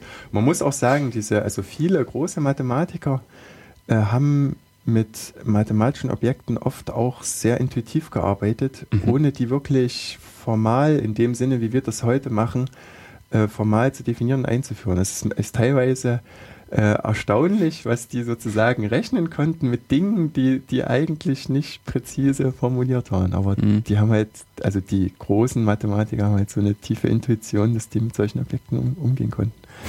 Und ich nehme an, bei ganzen Zahlen, also auf, einem- auf einem anderen Niveau war das sicher genauso. Mhm. Denn das eine, äh, also die Null fiel mir da nämlich gerade ein. Äh, die Römer, äh, die haben, also die römischen Zahlen, die wir ja kennen, Ja. die kennen ja auch keine Repräsentation für die Null. Das, Ja. ähm, das heißt also, die ist mehr oder minder im römischen Zahlensystem äh, eigentlich außen vor noch gewesen. Und die haben die Man- offenbar nicht gebraucht, um, um die halbe damalige Welt zu erobern. und solche Dinge. Ja, das, ähm, beziehungsweise die ähm, rationalen Zahlen, die sind, äh, Quatsch, die reellen Zahlen, die sind ja, glaube ich, auch erst recht spät gekommen. Das, also ich weiß jetzt nicht genau, wann das war, aber äh, man muss immer unterscheiden zwischen dem Ja, Punkt, gut. wo man sozusagen schon damit rechnet, ob ja. implizit oder nicht, und dem Punkt, wo man sich angefangen hat, darüber Gedanken zu machen, was das eigentlich ist, womit man rechnet, Hm. und dann noch später dem Punkt, wo man es wirklich formal sauber definiert. Ja. Hm. Ähm, Was mich noch interessieren würde, äh, weißt du, inwieweit die Pythagoreer quasi den heutigen Beweis für diese Wurzel-2-Geschichte äh, ausgeführt haben oder haben die, Äh, wie, wie haben die das bewiesen? Also bei diesem Wurzel 2, also ich könnte es jetzt erklären, aber am Radio ist das vielleicht Hm. äh, ein bisschen zu kompliziert. Also ist nicht schwierig, sind, sind zwei, drei Zeilen und zwei, Ja. drei Argumente. Äh, ich denke schon, dass das der, der Beweis, den wir heute auch noch machen, also bei in diesem speziellen Fall, der ist von damals. Beim Satz des Pythagoras weiß ich nicht, da gibt es wohl mehrere hundert Beweise und welchen, den die da nun damals hatten, das weiß ich nicht. Hm. Ja, kommen wir zu den reellen Zahlen. Hm. Mhm. Also, ja, kennen eigentlich auch alle. Also das Problem, was man in den gebrochenen Zahlen hat, äh, oder ja, was heißt Problem? Wir, haben, wir benutzen erstmal eine andere Darstellung. Also wir schreiben nicht diese Brüche, sondern wir schreiben immer Dezimalzahlen. Also statt zwei Fünftel schreiben wir halt 0,4. Ja. Und wenn man jetzt ein Drittel aufschreiben will, dann wissen wir alle, das geht nicht. Dann bräuchte ich sozusagen un unendlich viele Stellen. Das wäre also 0,3333 und so weiter. Und dann gibt es halt Zahlen, also diese Brüche sind aber, also gebrochene Zahlen sind immer periodische Zahlen, das heißt, da wiederholt sich immer die Ziffernfolge. Und reelle Zahlen sind einfach Zahlen, wo ich auch sozusagen Zahlenfolgen zulasse, die, wo sich das nicht wiederholt. Ja. Und jetzt kann man versuchen, das wieder formal zu machen. Ja, dann fangen wir wieder an mit einer Menge. Ja. Und in dem Fall muss man Zahlenfolgen nehmen. Also die Menge aller Zahlenfolgen. Äh, anschaulich ist das sozusagen, dass ich immer mehr Stellen dazu nehme. Also nehmen wir mal das bekannteste Beispiel, ist Pi, ja, 3,1, ne? Vier, 1, 4, eins, 1, ähm, fünf, Ja. acht. 9. Nein. Ah, Okay. Gute Und Abschätzung.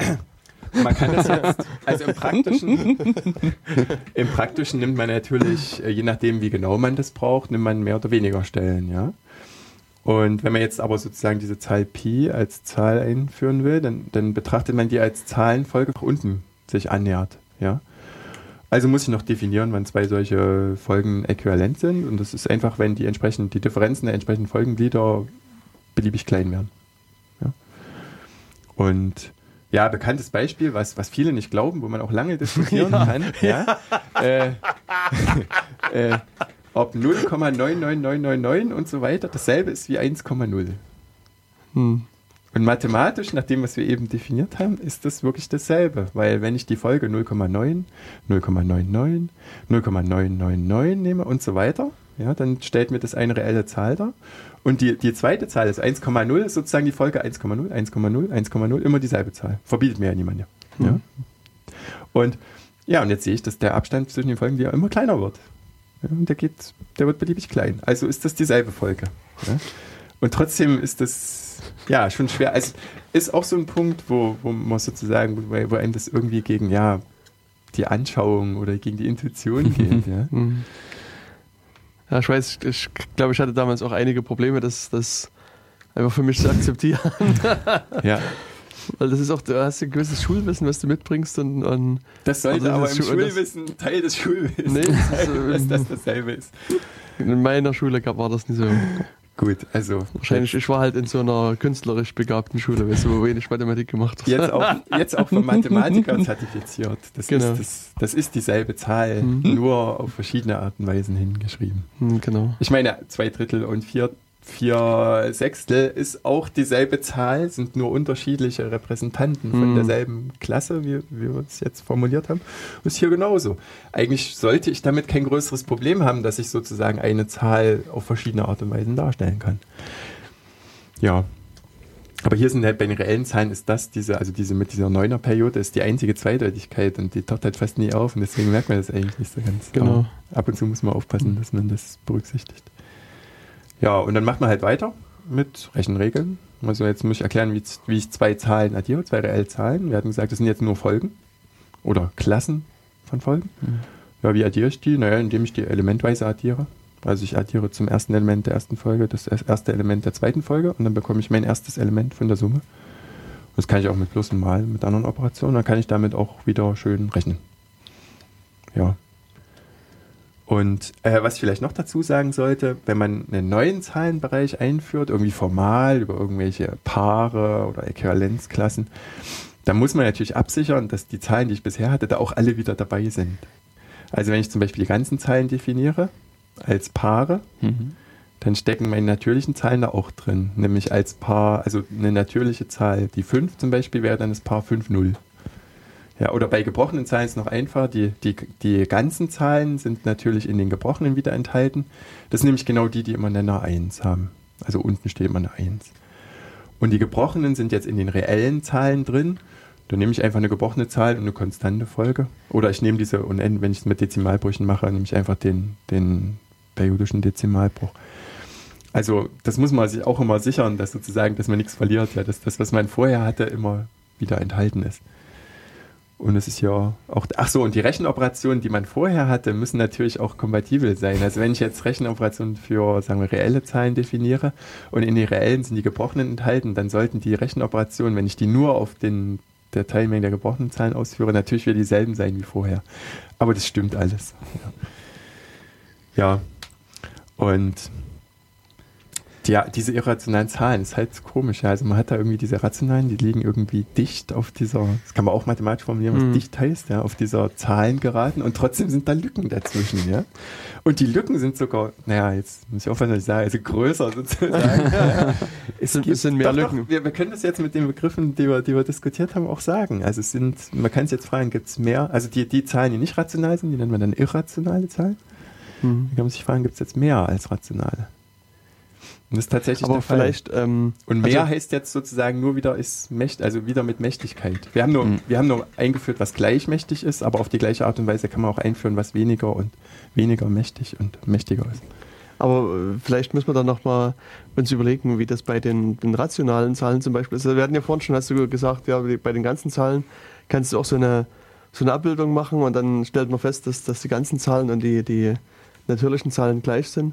Aber trotzdem würde man jetzt intuitiv ja wieder annehmen, dass die, die rationalen Zahlen müssen ja mehr sein, weil, äh, weil es da wieder Zahlenpaare gibt. Weißt du? Da könnte man Genau. also sozusagen äh, wieder irgendwie auf so eine Idee kommen, ja, das sind ja mehr Zahlen drin als bei den natürlichen Zahlen oder als bei den ganzen Zahlen, die ja auch irgendwie doch gleich waren. Ja, genau. Also die Frage ist, kann ich die Gebrochenen sozusagen abzählen? Ja? Genau. Und Und, sind es- das mehr als. Das geht tatsächlich, ja. Das ist ganz, ganz einfach. Also man macht sich eine, eine, eine Tabelle, ja. Rüberwärts ist der Zähler, runterwärts ist der Nenner und dann schreibe ich da die Brüche rein. Jetzt muss ich mich nur fragen, kann ich die Tabelle abzählen? Das ist ganz einfach. Ich fange links oben an und dann gehe ich immer so diagonalenweise. Also dann nehme ich die erste Diagonale, dann zweite und dann zähle ich ab. Und das ist meine eindeutige Zuordnung. Und Das kann man jetzt wieder auch richtig ordentlich beweisen, dass das wirklich eindeutig ist. Und damit habe ich genauso viel gebrochene Zahlen wie natürliche. Wie kannst du? Obwohl die gebrochenen halt Paare sind. Also Mhm. es, es sieht so aus, als wären es mehr, aber Mhm. formal, mathematisch sind es genauso viel. Genau. Aber das- die reellen halt nicht. Und da wird es Ja. dann interessant. Ja. Und deswegen gibt es auch mehr irrationale sozusagen als rationale. Weil die irrationalen kann ich nicht mehr abzählen. Und warum? Ich kann die doch alle hinschreiben und dann erzählen. Oder, oder ist das für, jetzt fürs Radio wieder zu schwer zu zeigen?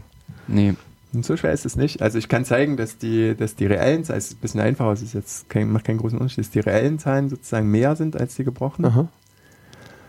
Ähm, man stellt sich einfach vor, man, also erstmal reicht es, wenn ich das auf dem Intervall 0,1 mache, also alle Zahlen zwischen 0 und 1, die kann ich dann Mhm. darstellen als 0, und dann irgendwie eine Ziffernfolge. Und diese Zweideutigkeit, die wir eben diskutiert haben, die macht auch keinen großen Unterschied, müssen wir nochmal genau hingucken, aber der Beweis äh, ist jetzt kein, kein, kein gravierendes Problem dafür. Dann schreibe ich, nehme ich an, ich habe so eine Liste, also ich nehme an, ich kann die aufzählen, dann kann ich die in eine Liste alle untereinander schreiben. Ja. Also 0, und dann kommen die Ziffern. Also hm, ein Drittel ist vielleicht meine erste Zahl, ich stehe 0,33333 und so weiter. Und, und jetzt nehme ich, und jetzt konstruiere ich mir eine neue Zahl, indem ich von der ersten Zahl die erste Nachkommastelle nehme. Und das ist die erste Nachkommastelle von meiner Zahl, die ich konstruieren möchte. Die zweite Nachkommastelle ist die, die zweite Nachkommastelle von der zweiten Zahl und so weiter. Man nimmt also diese Diagonale. Und das definiert mir jetzt eine neue Zahl. Ach so, nee, ich nehme ich nehme diese Elemente, aber ich, ich addiere immer eins dazu. Ja, und bei 9 nehme ich 0. Hm. Und das heißt, äh, die Zahl, die ich mir so konstruiere, ist nicht die erste, weil sie unterscheidet sich in der ersten Stelle von der ersten Zahl, weil da hatte ich ja eins dazu addiert. Und sie ist auch nicht gleich der zweiten, weil sie unterscheidet sich in der zweiten Stelle von der zweiten und so weiter. Also ist die Zahl nicht in meiner Liste. Also kann ich die nicht aufzählen. Das ist sogenanntes Diagonalargument. Hm. Hm. Du hast so mit dem Ist, glaube ich, ist auch von, von, von Cantor. Genau. Hm. Ja. Also noch, weil du vorhin äh, Frege angesprochen hast, auch Kantor kam ja quasi direkt hier aus der Nähe. Also Mhm. war ja ein Hallenser Mathematiker. Hm. Alles Ja. Ossis. Ja, ja. Genau, also und deswegen sind halt die, die reellen Zahlen oder die nicht rationalen Zahlen einfach mehr. Und ja, und, und jetzt würde mich vielleicht interessieren, wie viel mehr? Ist Das, sind da eine Handvoll mehr? Sind das doppelt so jetzt, viele? Da oder kommen wir jetzt zu der Frage, die du deinem Sohn gestellt hast, mit dieser Unendlichkeit. Also man kann jetzt äh, neue Zahlen, die sogenannten transfiniten Zahlen einführen. Da hat man nicht nur ein unendlich, sondern man hat eine ganze Hierarchie. Und die unendlich, da hat man unendlich, zwei unendlich und so. Da kann man wieder, das wieder wie mit ganzen Zahlen. Und, und, dann, und dann hat man wieder einen neuen Schritt. Also man, es gibt eine ganze, eine ganze Hierarchie, in denen die natürlichen Zahlen nur der erste Anfang sind. Und das äh, ja, das führt im Prinzip dann zu, zu, diesen, zu diesen Dingen. Hm. also du meinst, es gibt quasi jetzt hier verschiedene Ja. Formen von Unendlichkeit. Es also ist- sozusagen, Es ist äh, auch, das ist auch wieder von Cantor sozusagen ein klassisches äh, Problem gewesen. Also man hat die gebrochenen Zahlen, ja, die sind genauso viele oder genauso mächtig wie die natürlichen Zahlen, kann ich abzählen und dann habe ich die reellen Zahlen. Und dann ist die Frage, gibt es dazwischen was? Es gibt eine Menge, die mächtiger ist als die, die natürlichen Zahlen, die ich also nicht abzählen kann, die aber trotzdem weniger mächtig ist als die äh, reellen Zahlen. Und da führt es dann in, in sehr philosophisch sehr interessante Bereiche. Also es stellt sich raus, dass man das weder beweisen noch widerlegen kann, sondern man kann es als Axiom mit dazu nehmen oder auch nicht. Mhm. Und ist äquivalent zu, ja, Mhm. zu anderen äh, eigenartigen äh, ja, Sätzen oder Axiomen in der Mathematik. Äh, ist die sogenannte Kontinuumshypothese. Also Kantor hat irgendwie sein Leben, Zeit seines Lebens irgendwie versucht, das zu beweisen. Ich glaube, das ist auch dran, also, ja. äh, also geistig, also, also sozusagen, äh, ich meine mich zu erinnern, dass er da, da, da irgendwie psychische Probleme gekriegt hat und, und darüber auch gestorben ist. Ja. Ähm, aber das ist auch wieder ein interessanter Punkt in der Mathematik. Also wir, wir lösen nicht nur Probleme mathematisch, sondern äh, wir können das manchmal nicht. Das ist ganz normal. Ja, manche Probleme sind einfach zu, zu schwierig. Aber wir können das Problem auch dadurch lösen, indem wir beweisen, dass man es nicht lösen kann. Und dann gilt es auch als gelöst sozusagen. ja. Und es ist aber interessant, dass sozusagen die Mathematik über sich selbst, also ich kann mit mathematischen Mitteln beweisen, dass ich irgendwas nicht beweisen kann. Das ist Hm. ein interessanter Mhm. Punkt. Ja, und dann gibt es auch, naja, das führt gleich Ja. weit. Da gibt es auch Sätze, die man also weder beweisen noch widerlegen kann.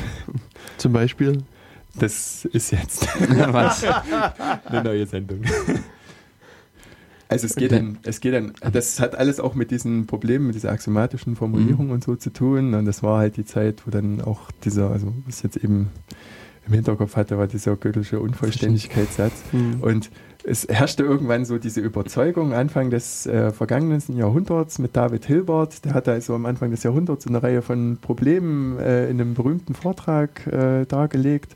Und die Überzeugung war, wenn man nur lange und hart genug arbeitet, kann man alle Probleme lösen. Und wenn wir ein Problem nicht lösen können, dann liegt es nur an uns, weil wir unsere Methoden nicht gut genug sind. Oder, aber prinzipiell könne man jedes Problem lösen.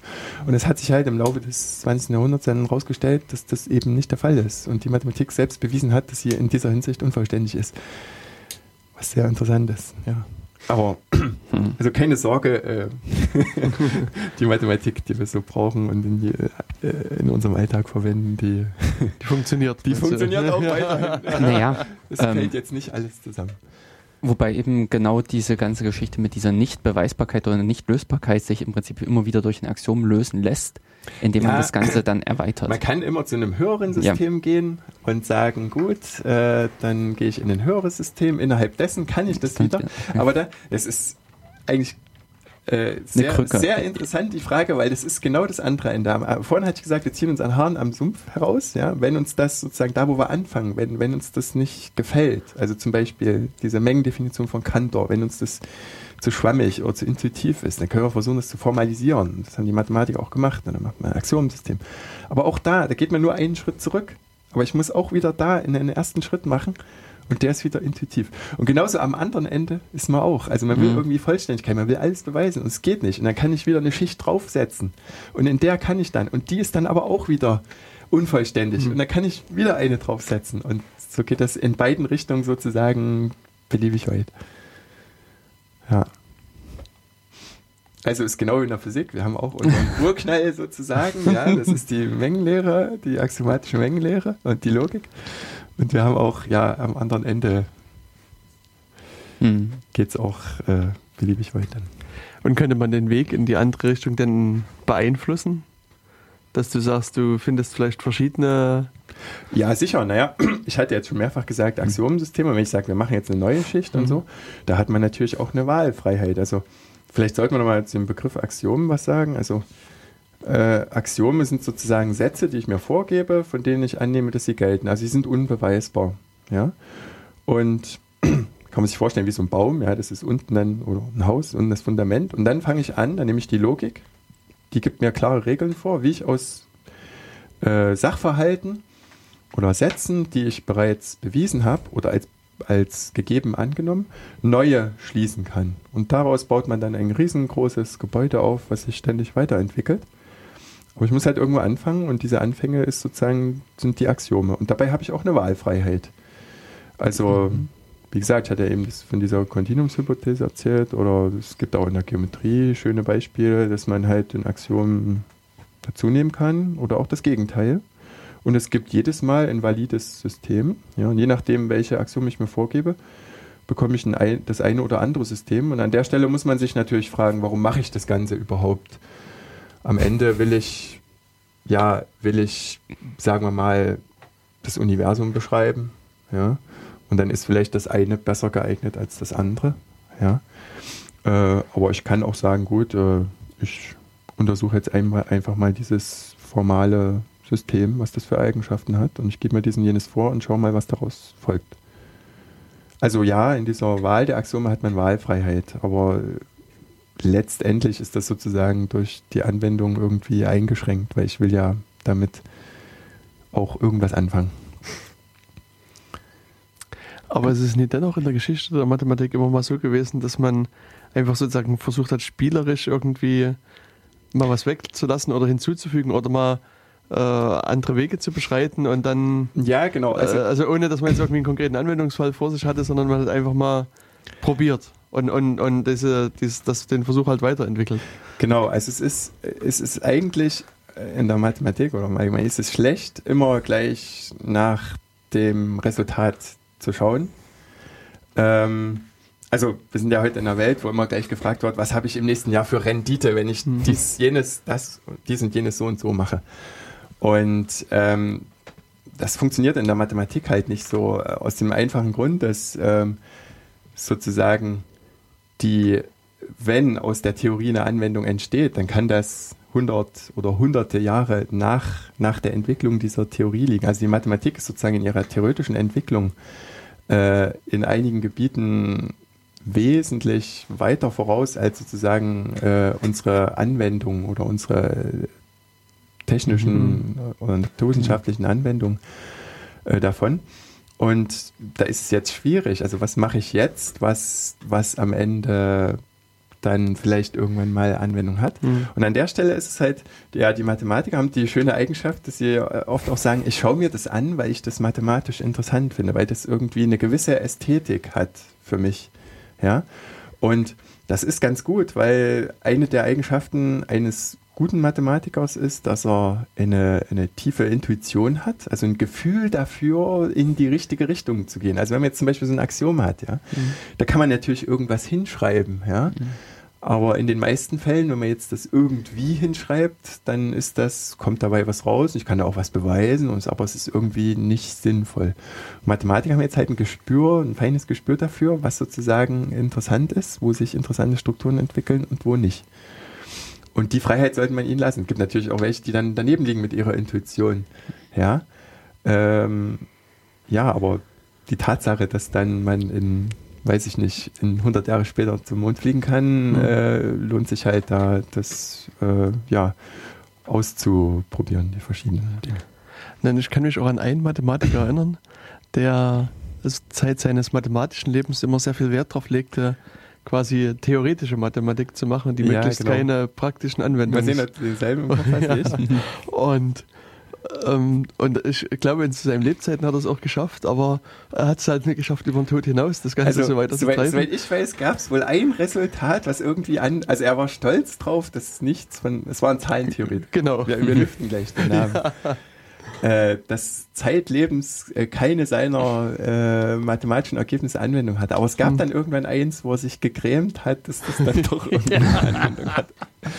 Genau, und heute. Also, ich meine Herrn Hardy. Ja, genau, den meinte ich auch. Genau, also, das ist ein englischer Mathematiker, der, ich weiß nicht, der heißt GHH Hardy, aber ich weiß die anderen Vornamen nicht. Also, mhm. äh, äh, das habe ich vergessen. Also, also, wenn man dann nach Hardy sucht, werden wir das auch verlinken, äh, werden wir es finden. Und Fällt mir jetzt auch nicht. der hat halt auch mit dem, also viele sagen, mit dem bedeutendsten Mathematiker des 20. Jahrhunderts zusammengearbeitet. Ja, genau. Das, genau. das ist interessant, weil wir jetzt eben auch über ein bisschen über Intuition gesprochen haben. Genau.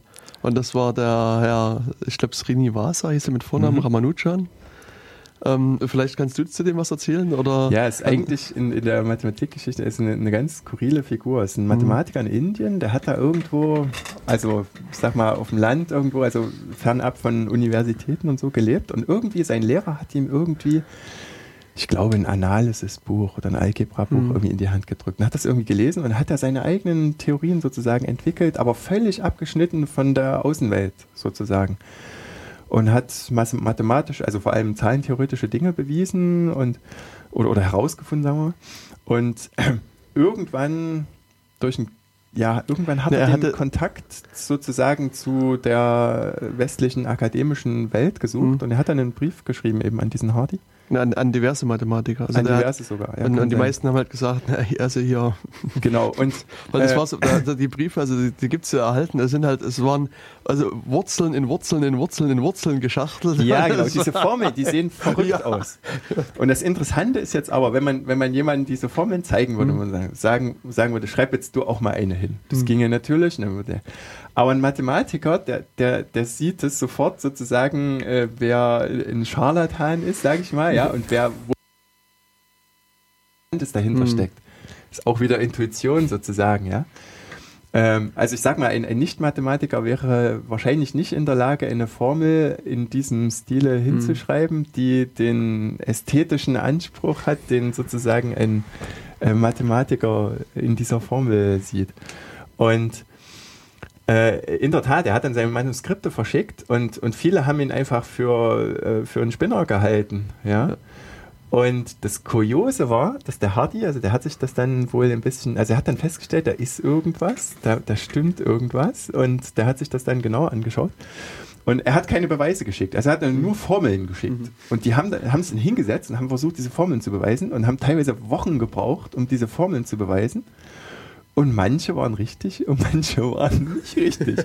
ja. Und die haben dann den Hardy nach nach England geholt.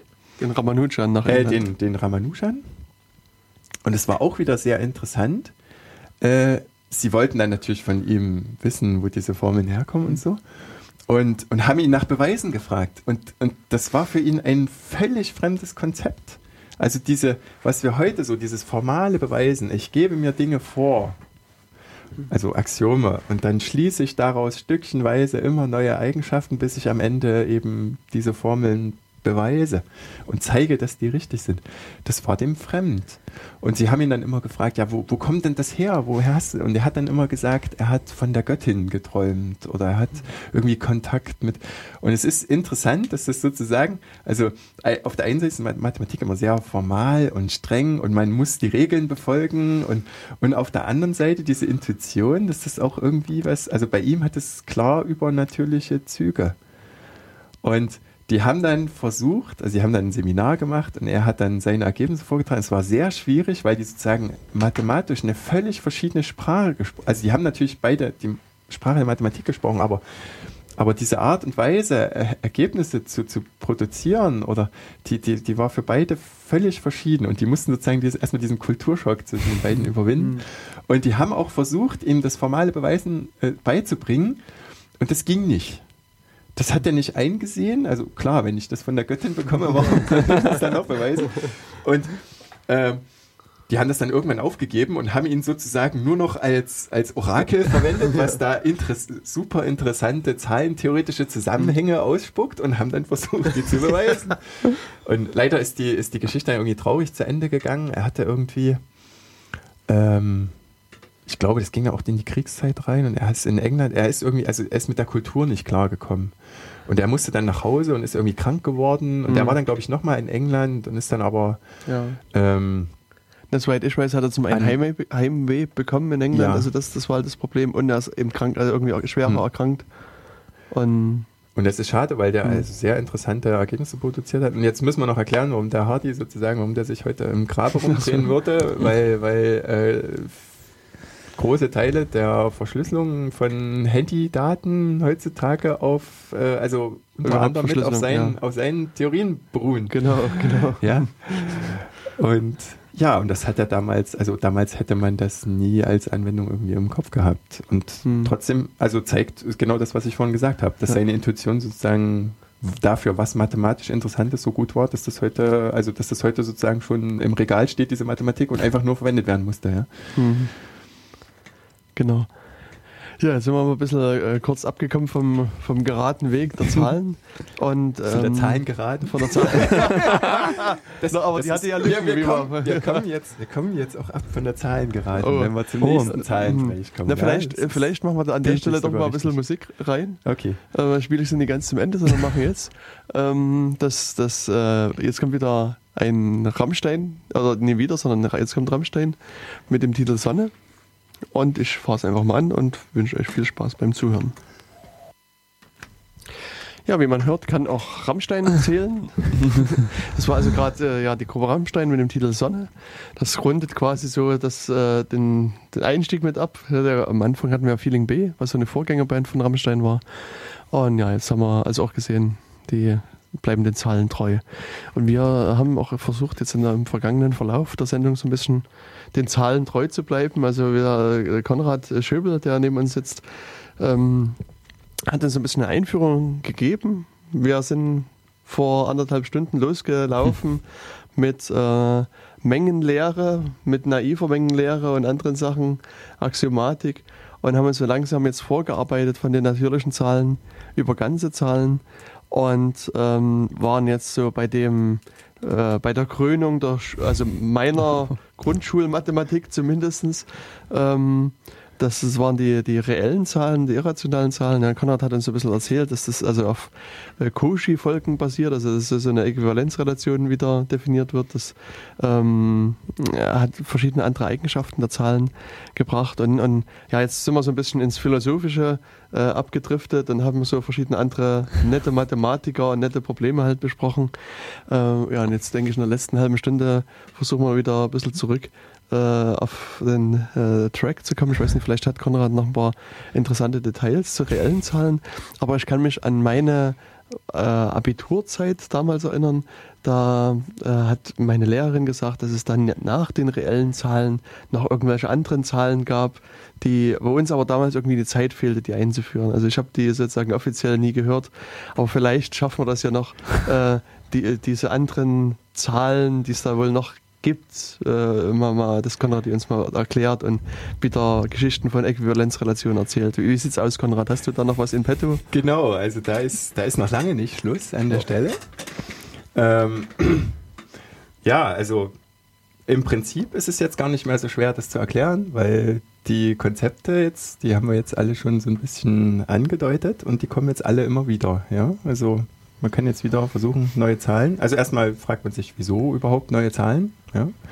Und da gibt es auch wieder Gleichungen, die ich nicht lösen kann. Also zum Beispiel x mal x gleich minus 1. Also x Quadrat gleich minus 1 kann ich nicht lösen. Gibt keine reelle Zahl, die diese Gleichung erfüllt und ich würde das aber gerne. Und ja, da kommt man zu den komplexen Zahlen.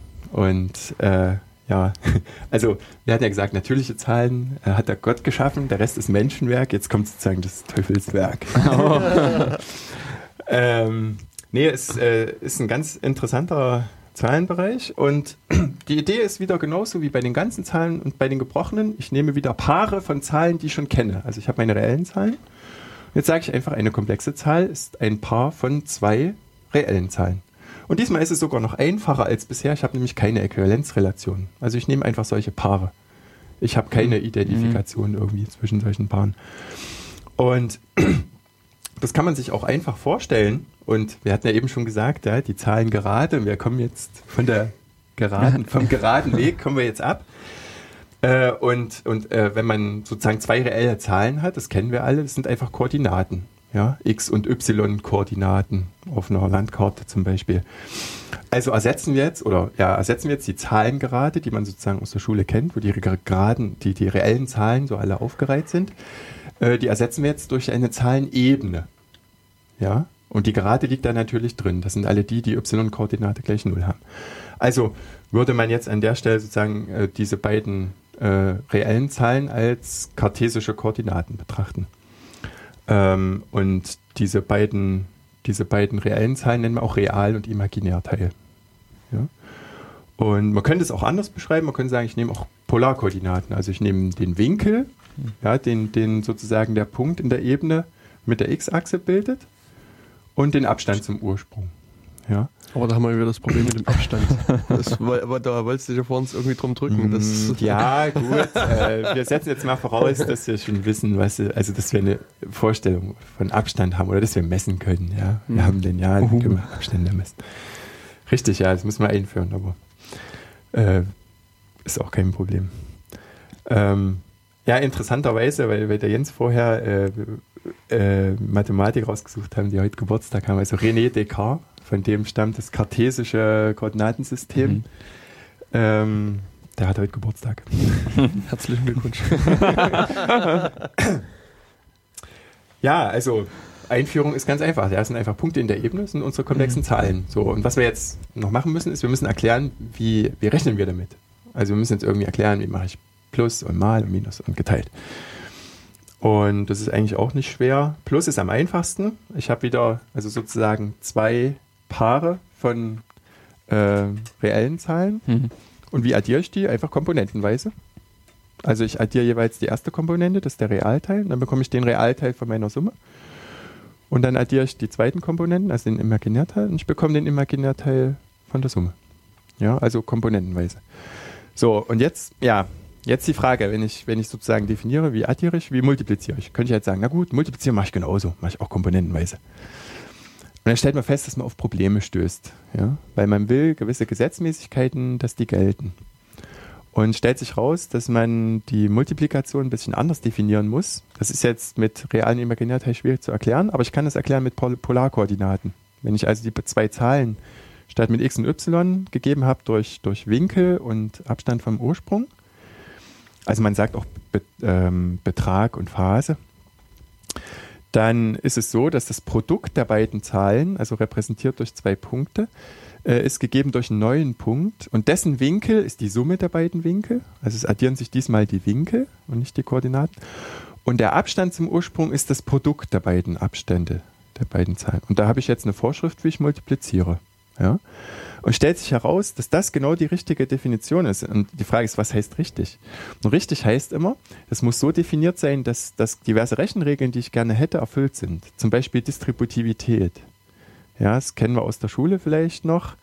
Ähm, äh, Distributivität ist sozusagen eine Kompatibilität zwischen Addition und Multiplikation. Also a mal Klammer auf b plus c Klammer zu ist dasselbe wie a mal b plus a mal c. Also ich kann sozusagen ausklammern. Hm. Ja, und das ist halt eine fundamentale Eigenschaft der reellen Zahlen oder der Rechenoperationen auf reellen Zahlen, die wir auch alle täglich verwenden, wenn man irgendwie so ausklammert. Und dieses Gesetz möchte man natürlich, dass das im neuen Zahlbereich auch wieder gilt und verschiedene andere Sachen, zum Beispiel, dass äh, wenn ich zwei Zahlen multipliziere, ist es egal, in welcher Reihenfolge ich das tue. Also 2 mal 3 ist dasselbe wie 3 mal 2. Und bei komplexen Zahlen möchte ich das auch gerne noch. Und es gibt noch ein paar andere Sachen, die ich gerne hätte. Also alles, im Wesentlichen alles, was ich auf reellen Zahlen habe, hätte ich auch gerne auf dem neuen Bereich, auf den komplexen Zahlen. Und ja, und es stellt sich raus, wenn ich das so definiere, wie ich das eben erzählt habe, dann funktioniert das alles bestens. Und meine reellen Zahlen sind auch wieder enthalten.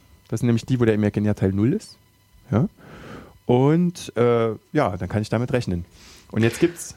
Ja? Mm, ich überlege bloß gerade an deiner ähm, Multiplikationsdefinition. Ich, vielleicht habe ich dich falsch verstanden, deswegen würde ich es gerne nochmal erklären. Mhm. Also stell dir vor, ich habe den Punkt 1,0 und den Punkt 0,1. Nee, die, genau. Die ich multiplizieren will. Genau.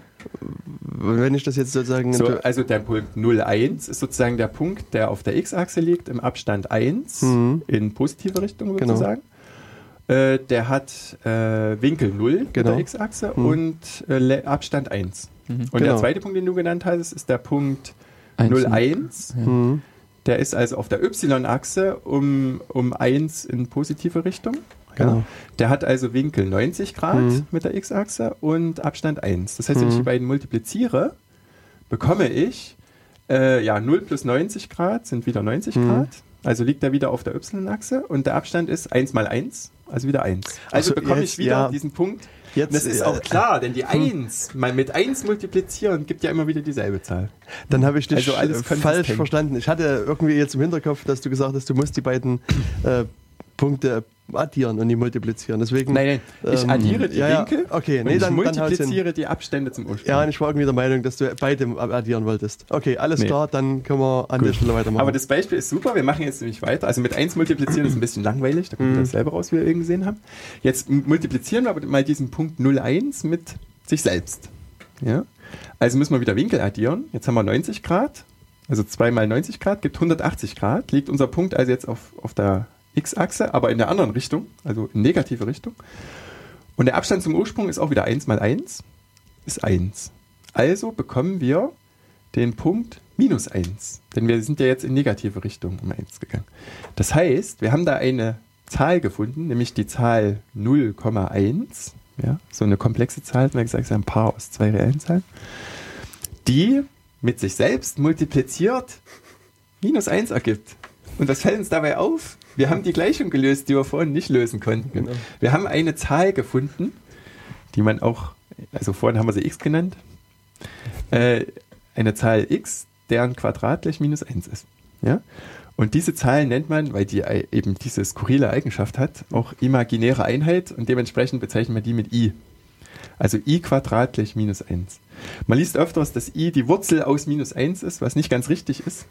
Dann wenn wir jetzt dasselbe mit minus i machen, also mhm. sozusagen nicht 0, 1, sondern 0 minus 1, dann ist deren Quadrat auch minus 1, weil immer, also gibt immer zwei Lösungen für die Wurzel und dann wüsste man ja jetzt nicht, welche ich i und minus i nenne. Deswegen ist es korrekter, wenn man sagt, es ist die Zahl 0, 1.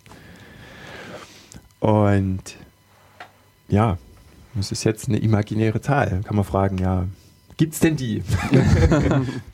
Ja, die ist real. ist, ist, die real? Ja, ist die real? Das wird mir immer wieder gefragt. Äh, ich würde ja sagen, in der Mathematik ist, ist alles real, ja. Mhm. Oder halt alles imaginär, weil es nur in unserer Vorstellung lebt. Ja, das ist jetzt eine Frage mhm. des Blickpunkts. Äh, man kann es natürlich auch anders deuten, sagen, real heißt vielleicht, dass es in der Natur irgendwo vorkommt. Ja. Und ähm, die Physiker rechnen sehr gerne mit komplexen Zahlen. Und wenn man aber genau hinschaut, stellt man fest, an vielen Stellen machen die das, weil es irgendwie praktischer ist. Man kann dann viele Sachen viel eleganter hinschreiben, bei Schwingungen zum Beispiel. Das liegt daran, wir hatten ja eben Winkel und Abstand.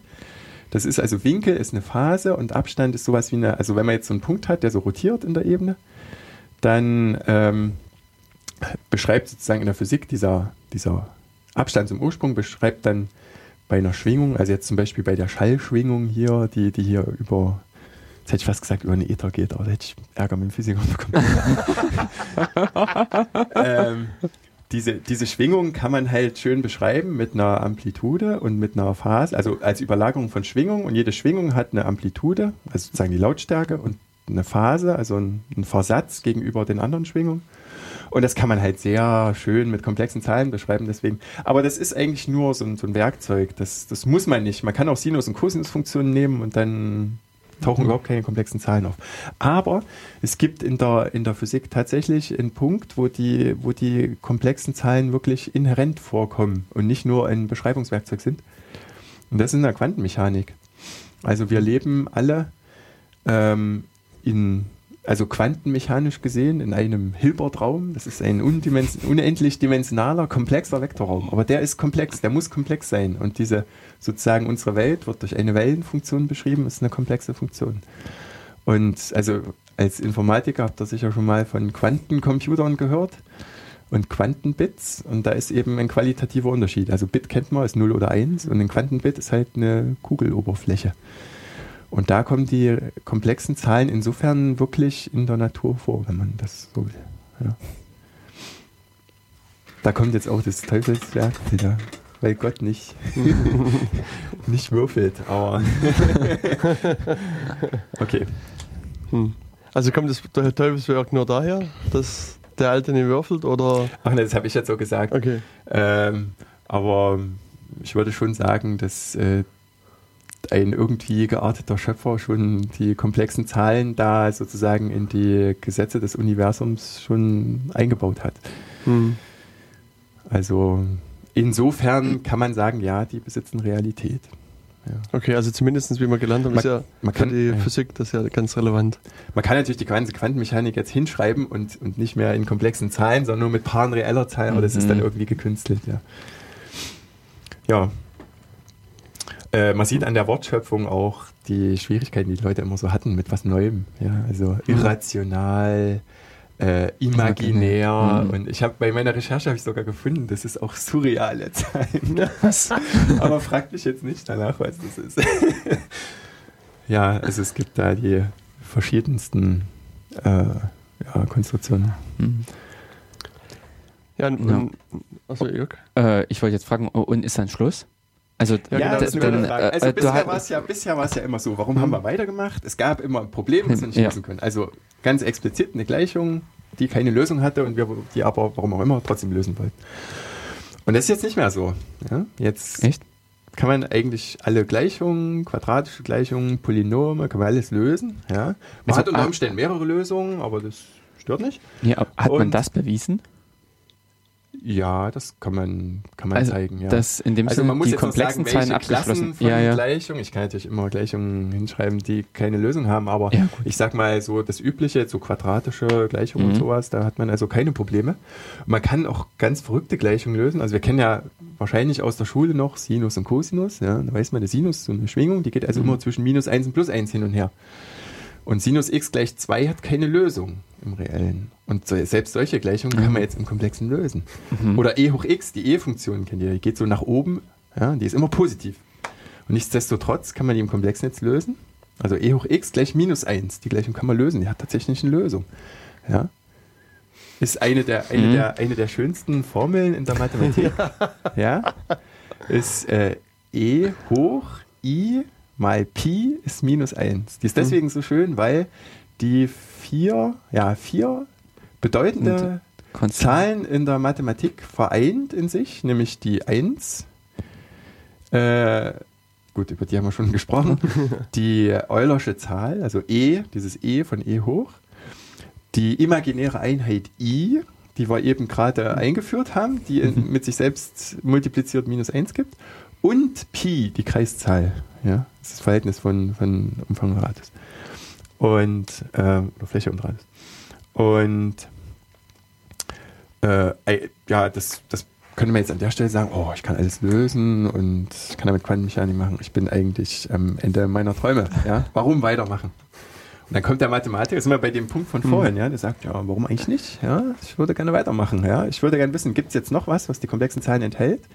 Und wo auch wieder diese Rechenregeln gelten, die ich gerne hätte. Ja. Und das ist jetzt erstmal sozusagen nur eine ja, philosophische oder hm, ja, eine mathematische Motivation, ja, ohne dass ich da jetzt auf eine Anwendung schiele. Nichtsdestotrotz, wenn ich sehe, und das macht, dann behalten die Mathematiker am Ende recht und das, was sie finden, hat auch wieder Anwendung. Ja? Man kommt dann nämlich zu den sogenannten Quaternionen. Und die Idee äh, ist wieder dieselbe, ja, also ich hoffe, die Hörer langweilen sich jetzt nicht, dass wir immer wieder dieselbe Idee äh, hier äh, zur Anwendung bringen. Ähm, ach so, nee, halt. Es, man könnte erstmal dieselbe Idee nehmen, aber man kann auch sagen, gut, wir haben jetzt von der Zahlengeraden zur Zahlenebene. Mhm. Das nächste wäre jetzt, dass wir sagen, wir gehen zum Zahlenraum. Mhm. Wir haben noch eine dritte Richtung. Und wir haben jetzt nicht nur die 1 und das i, sondern wir haben auch noch ein j. Also noch eine zweite imaginäre Einheit, die ins Quadrat auch minus 1 gibt. Jetzt muss ich irgendwie eine Multiplikation definieren. Und dann stellt man fest, es geht nicht. Also man kann jetzt probieren und wenn man sowas wie Distributivität und so retten mhm. möchte, also im Wesentlichen möchte man retten, dass ich auch dividieren kann, dass sozusagen die Multiplikation auch umkehrbar ist durch Division. Und es funktioniert nicht. Und äh, da hat sich lange äh, der Hamilton, das ist auch der sozusagen der Erfinder der Quaternionen, nachdem ist, ist auch das Zeichen H, also für die Quaternionen wird oft H als Bezeichnung genommen. Äh, da gibt es die Geschichte, der ist halt mit seiner Frau spazieren gegangen in Dublin und dann ist er über die Broom Bridge gelaufen. Und er hat sich halt über, er hat halt sich den Kopf zerbrochen, wie man auf drei, sozusagen in drei Dimensionen eine Multiplikation sinnvoll definieren kann, sodass es kompatibel ist mit der komplexen und, hm. äh, und Division, dass es eine Division gibt und diverse Rechenregeln gelten. Und da ist ihm dann halt dieser Lichtblick gekommen, dass man das nicht mit dreien, also dass es mit dreien nicht geht, sondern dass man vier Dimensionen braucht. Also statt einer, zwei imaginären Einheit i und j braucht man noch eine dritte k, die auch ins Quadrat minus 1 gibt. Und dann gilt noch i mal j mal k gleich 1. Minus 1. Ja. Ähm, und, und, und das war so ein Lichtblitz und den hat er da in die mhm. Brücke geritzt. Und das ist, äh, also da ist heute noch so eine, so eine Tafel dran, die daran erinnert. Und äh, wenn man sich das jetzt mal hinschreibt, dann ist es nichts anderes als dieselbe Idee, die wir vorhin schon hatten. Wir sagen, wir wollen einen neuen Zahlenbereich, also nehmen wir zwei komplexe Zahlen und das ist dann eine neue Zahl, die wir Quaternionen nennen. Und jetzt muss ich da eine Addition definieren, das mache ich wieder komponentenweise. Ja. Und eine Multiplikation ist ein bisschen schwieriger, hm? ist eine kleine Übungsaufgabe. ähm, äh, aber man kann da auch eine Multiplikation definieren, sodass auch wieder alle Rechenregeln gelten. Die komplexen Zahlen sind wieder enthalten und ich kann damit, ja, und jetzt kommt der Knackpunkt. Ja. Äh, es gelten alle Rechenregeln bis auf eine. Und zwar gilt nicht mehr, dass äh, wenn ich zwei Zahlen, also zwei Quaternionen multipliziere, dann ist das Ergebnis nicht dasselbe, wenn ich die in der umgekehrten Reihenfolge multipliziere. So, und man kann auch beweisen, dass, dass man dass diese Eigenschaft, die kann man nicht erhalten. Also, ähm, ja, ich würde sagen, man, man muss sozusagen ähm, für, für den Erhalt der Division, das ist so die mhm. wesentliche Eigenschaft, die ich erhalten möchte. Ja, man muss sich sozusagen diese Kommutativität, mhm. nennt man das auch, Kommutativität der Multiplikation, dass also Faktoren vertauschbar sind, die muss ich halt opfern an der Stelle. Ja. Und da sieht Und man, ja? Nur die oder auch die Kommutativität der Addition? Die Addition hat man gesagt, komponentenweise, das gilt ja, also immer noch. Also, okay. Ja, das ist unproblematisch. Und man sieht, dass jetzt irgendwie, wir haben, wir haben jetzt so, haben angefangen mit den natürlichen Zahlen und stückchenweise haben wir immer dazu gewonnen. Wir konnten dann subtrahieren, wir konnten dividieren, wir konnten quadratische Gleichungen lösen. Und wir haben eigentlich immer, nicht ganz, also wenn ich ehrlich bin, bei den komplexen Zahlen können wir auch schon was nicht mehr, wir können nämlich nicht mehr vergleichen. Auf der, also die mhm. reellen Zahlen kann man vergleichen. Das kennen wir alle. Also wir können sagen, ob eine Zahl größer ist als die andere oder kleiner oder gleich. Und das liegt daran, dass die alle an, an, also auf der Zahlengeraden sozusagen angeordnet sind und dann sind halt, wenn die weiter links liegt oder weiter links ist sie kleiner, weiter rechts ist sie größer. Und wenn wir das in der Ebene machen, geht es nicht mehr. Also nicht mehr sinnvoll, ja. Es gibt dann auch wieder mhm. Rechenregeln für größer und kleiner, die ich gerne erfüllt hätte. Ja, also wenn ich zum Beispiel auf beiden Seiten der Ungleichung was dazu addiere, soll die Ungleichung immer noch gelten. Und das lässt sich auf komplexen Zahlen nicht mehr sinnvoll machen. Das heißt, da verliere ich eigentlich schon was. Selber bei komplexen Zahlen, aber das kann man verschmerzen, sage ich mal. ja. äh, Ordnungsrelation ist jetzt nicht ganz so wichtig. Und ja, und jetzt geht man weiter, äh, Quaternion, und äh, ja, und da verliert man die Kommutativität der Multiplikation. Und das ist jetzt schon gewöhnungsbedürftig, ja, dass man zwei Zahlen hat, deren Produkt nicht mehr dasselbe ist, wie wenn ich die beiden Zahlen umgekehrt, in umgekehrter Reihenfolge multipliziere. Das ja ist wieder so ein bisschen gegen, ja, wogegen eigentlich? Gegen das, was wir bisher so kennen aus der Schule, ja. Aber das spricht ja nicht dagegen, solche Objekte einzuführen. Nein, jetzt hast du ja gesagt, ähm, dass Mathematiker gerne so ein bisschen theoretische Spielereien machen und, äh, und Dann- wie eben wir jetzt gesehen haben hier, Herr Hamilton läuft über die Brücke, lässt sich das einfällen. Genau, für den Und- war das, Äh, war halt das Theorie. für den war das pure mathematische Ästhetik. Zunächst erstmal. Ja, genau. Und ich meine, wie gesagt, in, in, in meiner, zu meinen Abiturszeiten haben wir es noch nicht mal zu den komplexen Zahlen geschafft, geschweige denn zu Quaternionen.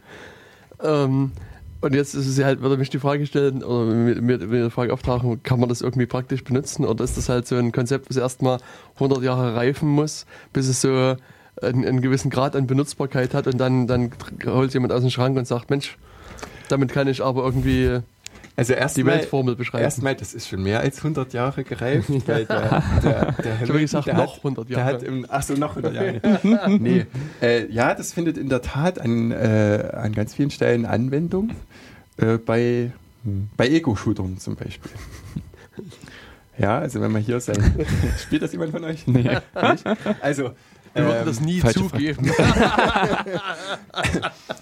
Also äh, äh, jede Grafikkarte, würde ich denken, rechnet heutzutage äh, ex- oder implizit mit Quaternionen. Das liegt daran, dass äh, diese Quaternionen eine schöne Eigenschaft haben, dass sie räumliche Drehung, also jetzt, Mhm. wenn man jetzt Drehung im Raum beschreibt, Drehung von Objekten, oder wenn man sich selbst durch einen virtuellen Raum bewegt, wie eben bei diesem Ego-Shooter, ja, dann, ähm, dann kann man das sehr elegant mit Quaternionen beschreiben. Ist vielleicht nicht ganz so abwegig. Wir hatten eben gesagt Schwingung, was ja irgendwie Mhm. Drehungen in der Ebene sind. Mhm. Ja, die kann man durch komplexe Zahlen beschreiben. Jetzt gehen wir eine Dimension höher, sind wir im Raum, Drehung im Raum. Die kann man mit Quaternionen beschreiben. Und es geht sehr elegant. Ja, wenn man das, wenn man Quaternionen nicht kennt, muss man irgendwie mit Matrizen rechnen und dann wird es ja kompliziert. Ähm, und das wird, also nach meinem Kenntnisstand, äh, ihr kennt euch da vielleicht besser aus, aber wird das tatsächlich auch in, äh, in Grafikkarten verwendet. Und nicht nur der Teilbereich, sondern auch noch, Mhm. was dann danach noch kommt. Äh, aber da bin ich jetzt auch überfragt, weil ich bin kein Grafikkartenexperte. Okay. Ähm, ja, im Prinzip muss man sich jetzt an, an der Stelle, äh, muss man sich sozusagen, man man steht irgendwie an so einem Scheideweg, ja. Also wir wollen immer noch mehr, aber wir müssen auch was opfern. Also es ist wie, wie so oft im Leben, ja. äh, ich, ich, ich, wenn ich immer mehr will, muss ich auch irgendwann was dafür opfern. Und das ist hier nicht anders. Und dann muss man sich einmal im Klaren sein, äh, was will ich, will ich noch und was bin ich bereit zu opfern? Und da, das sind wir wieder bei der Axiomatik, wenn, wenn ihr so wollt, ja. Also ich kann jetzt sagen, Division will ich noch. Das, also, das hat für mich keinen Sinn, wenn ich jetzt Multiplikation nicht mehr eindeutig das Ergebnis ist und ich kann dann jetzt sozusagen Gleichung a mal x gleich b nicht mehr lösen, weil das nicht mehr eindeutig ist. Und ähm, äh, ich könnte aber genauso gut sagen, ja, ich interessiere mich halt für eine andere Eigenschaft, die mir jetzt für die Anwendung, die ich im Kopf habe, oder auch nur aus, äh, weil es mich interessiert, äh, eben wichtiger ist. Ja?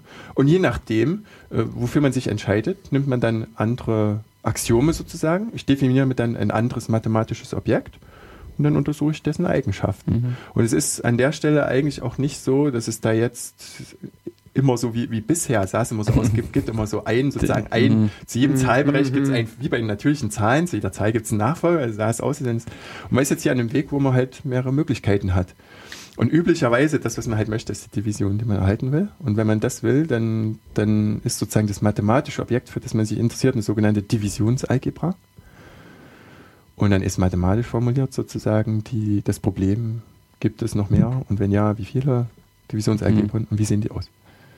Ja, und das kann man jetzt auch noch weiter treiben. Also es, es geht immer noch weiter, ja. Äh, also zumindest wenn man, wenn man äh, bei Divisionsalgebren bleibt, gibt es noch, noch einen Schritt, bevor dann endgültig Schluss ist. Mhm. Das sind die sogenannten Oktonionen. Selber Trick. Also Mhm. wahrscheinlich. ja, ja. Die Zuschauer werden es schon äh, verraten haben. Genau, äh, also eine Quaternion ist wieder ein Paar von zwei Quaternionen. Hm. Ja, also vom vorhergehenden Bereich. Addition ist wieder komponentenweise. Multiplikation hm, ist wieder eine Übungsaufgabe. muss, ich, muss ich mich hinsetzen, ein bisschen basteln. Aber wenn ich sozusagen alles vorher schon gesehen habe, wenn ich das bei Quaternion schon gesehen habe, dann sehe ich auch, wie ich es mir hinbasteln muss. Und dann muss ich nur noch zwei, zwei oder drei Möglichkeiten durchprobieren. Und dann, also es ist dann, wenn man das bis dahin gesehen hat, ist es nicht mehr so schwierig, Hm. das auch noch zu finden. Äh, und dann schreibt man die Multiplikation hin und dann schaut man halt. Also die ist jetzt nicht mehr kommutativ, weil die war ja schon bei den Quaternionen nicht mehr kommutativ. Und die soll ja die Quaternionen auch wieder enthalten. Mhm. Das heißt, es ist da auch nicht mehr kommutativ. Und jetzt kann man sich fragen, ja, wird denn dann noch was geopfert? Was könnte das nächste sein, was geopfert wird? Das ist in dem Falle die Assoziativität. Also wir wissen aus der Schule, wenn man ein Produkt aus drei Faktoren hat, also a mal b mal c, ist es egal, wo ich Klammern setze. Also wenn ich 2 mal 3 mal 5 habe, ist es egal, ob ich erst 2 mal 3 rechne, kommt 6 raus und dann 6 mal 5 ist 30. Oder ich rechne erst 3 mal 5, das ist 15. 15, mal 2 ist auch 30. Also ist egal. Das kann man beweisen, das gilt. Und bei den Oktonionen gilt es nicht mehr. Ja, da, da, da kommt es also drauf an, wie man Klammern setzt. Und das ist jetzt noch bizarrer, weil es Mhm. noch irgendwie, ja, ja, ja, wogegen verstößt es? Gegen das, was man eben immer so gemacht Ja, hat. haben wir schon immer so gemacht. Genau. Und auch für Oktonionen gibt es äh, also in der Geometrie zahlreiche An Anwendungen Grafikkarten, Mhm. weiß ich jetzt nicht. Aber ich wollte nämlich sagen, vielleicht ergibt sich auch oftmals aus den Anwendungen heraus, dass man im Prinzip genau also eine Vertauschbarkeit oder eine Umklammerung äh, genau nicht äh, zulassen kann. ja, genau. Das ist oft, ich denke mal, in der Praxis Ja. oder in diesen Beispielen. Ja, in der Physik gibt es Strukturen, äh, die haben genau diese Eigenschaft, dass das umgekehrt ist. Also wenn man die vertauscht, dann, dann äh, bekommt man minus das Ergebnis. Mhm. Mhm. Und der Physiker, für den ist das logisch, für den erfolgt das, folgt das aus irgendwelchen Prinzipien. Und der sagt dann, ich brauche jetzt Objekte, die die Eigenschaft haben, x mal y ist minus y mal x. Und dann definiert er das und dann fragt er den Mathematiker und sagt, hier, du, äh, gibt's denn sowas? Und wenn ja, wie sieht das aus? ja. Und also vielleicht nur zum Abschluss noch, äh, das ist dann der Satz von Hurwitz, ja. Äh, es gibt nur vier Divisionsalgebren, also die reellen Zahlen, Ah. die komplexen, die Quaternionen und die Oktonionen und dann ist Schluss. Und der ist aus dem Jahre 1898, das heißt, wir sind jetzt in zwei Stunden irgendwie nicht mal, nicht mal bis, bis ins, ins 20. 20. Jahrhundert gekommen. Ja, also uns fehlen noch über 100 Jahre Mathematik, die danach noch kommen. Schaffen wir leider in den letzten beiden Minuten der Sendung auch nicht mehr wirklich. Also da müssen wir dich eventuell nochmal einladen. Und also unser Plan war ja auch generell, dass äh, wir sozusagen jetzt eine Sendung zu Zahlen machen, also das, was wir jetzt gerade gemacht haben. Und dann auch nochmal Zahlensysteme ein bisschen diskutieren. Also sowas, was mit denen der Computer zum Beispiel rechnet. Und das wird also ja irgendwann in der nächsten Zukunft dann passieren.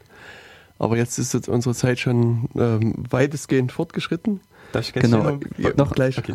Und ja, also ich hoffe, euch hat es äh, sehr gefallen. Ihr habt jetzt ein bisschen einen Hintergrund, was so die natürlichen Ganzen etc. Zahlen sind und könnt auch jetzt Oktonionen und Quaternionen äh, konstruieren und damit arbeiten. Ähm, ja, also wir verabschieden uns damit. Genau. Ähm, danken euch fürs Zuhören und das letzte Wort in der Sendung hat Konrad. Wir dir auch vielen Dank für das äh, schöne Erklären des Ganzen. Ja, also danke schön nochmal. Mir, hat- mir hat es auch riesen Spaß gemacht. Äh, ich wollte noch ein paar Grüße loswerden. Ich wollte meine Familie grüßen und äh, ganz besonders wollte ich meine äh, Grundschullehrerin, die Frau Elke Gutwein, grüßen. Die ist nämlich wahrscheinlich jetzt da draußen am Radio und hört mir zu. Von der habe ich nämlich zumindest den Anfang von dem, was ich heute erzählt habe über Zahlen, von der habe ich das gelernt. Hm. Und ähm, ja, ich kann mich erinnern, dass du auch so engagiert bist in so einem, sagen wir mal, privaten Verein, der so ein bisschen die Mathematik vorantreiben will. Ja, genau, das ist äh, der Wurzelverein. Der ist ansässig äh, an der, an der Friedrich-Schiller-Universität hier in Jena. Das sind also Leute, die sich für Mathematik interessieren, also Sachen, die irgendwie über die Schule drüber rausgehen, also wie zum Beispiel das, was ich heute erzählt habe. Und äh, also wer sich da mehr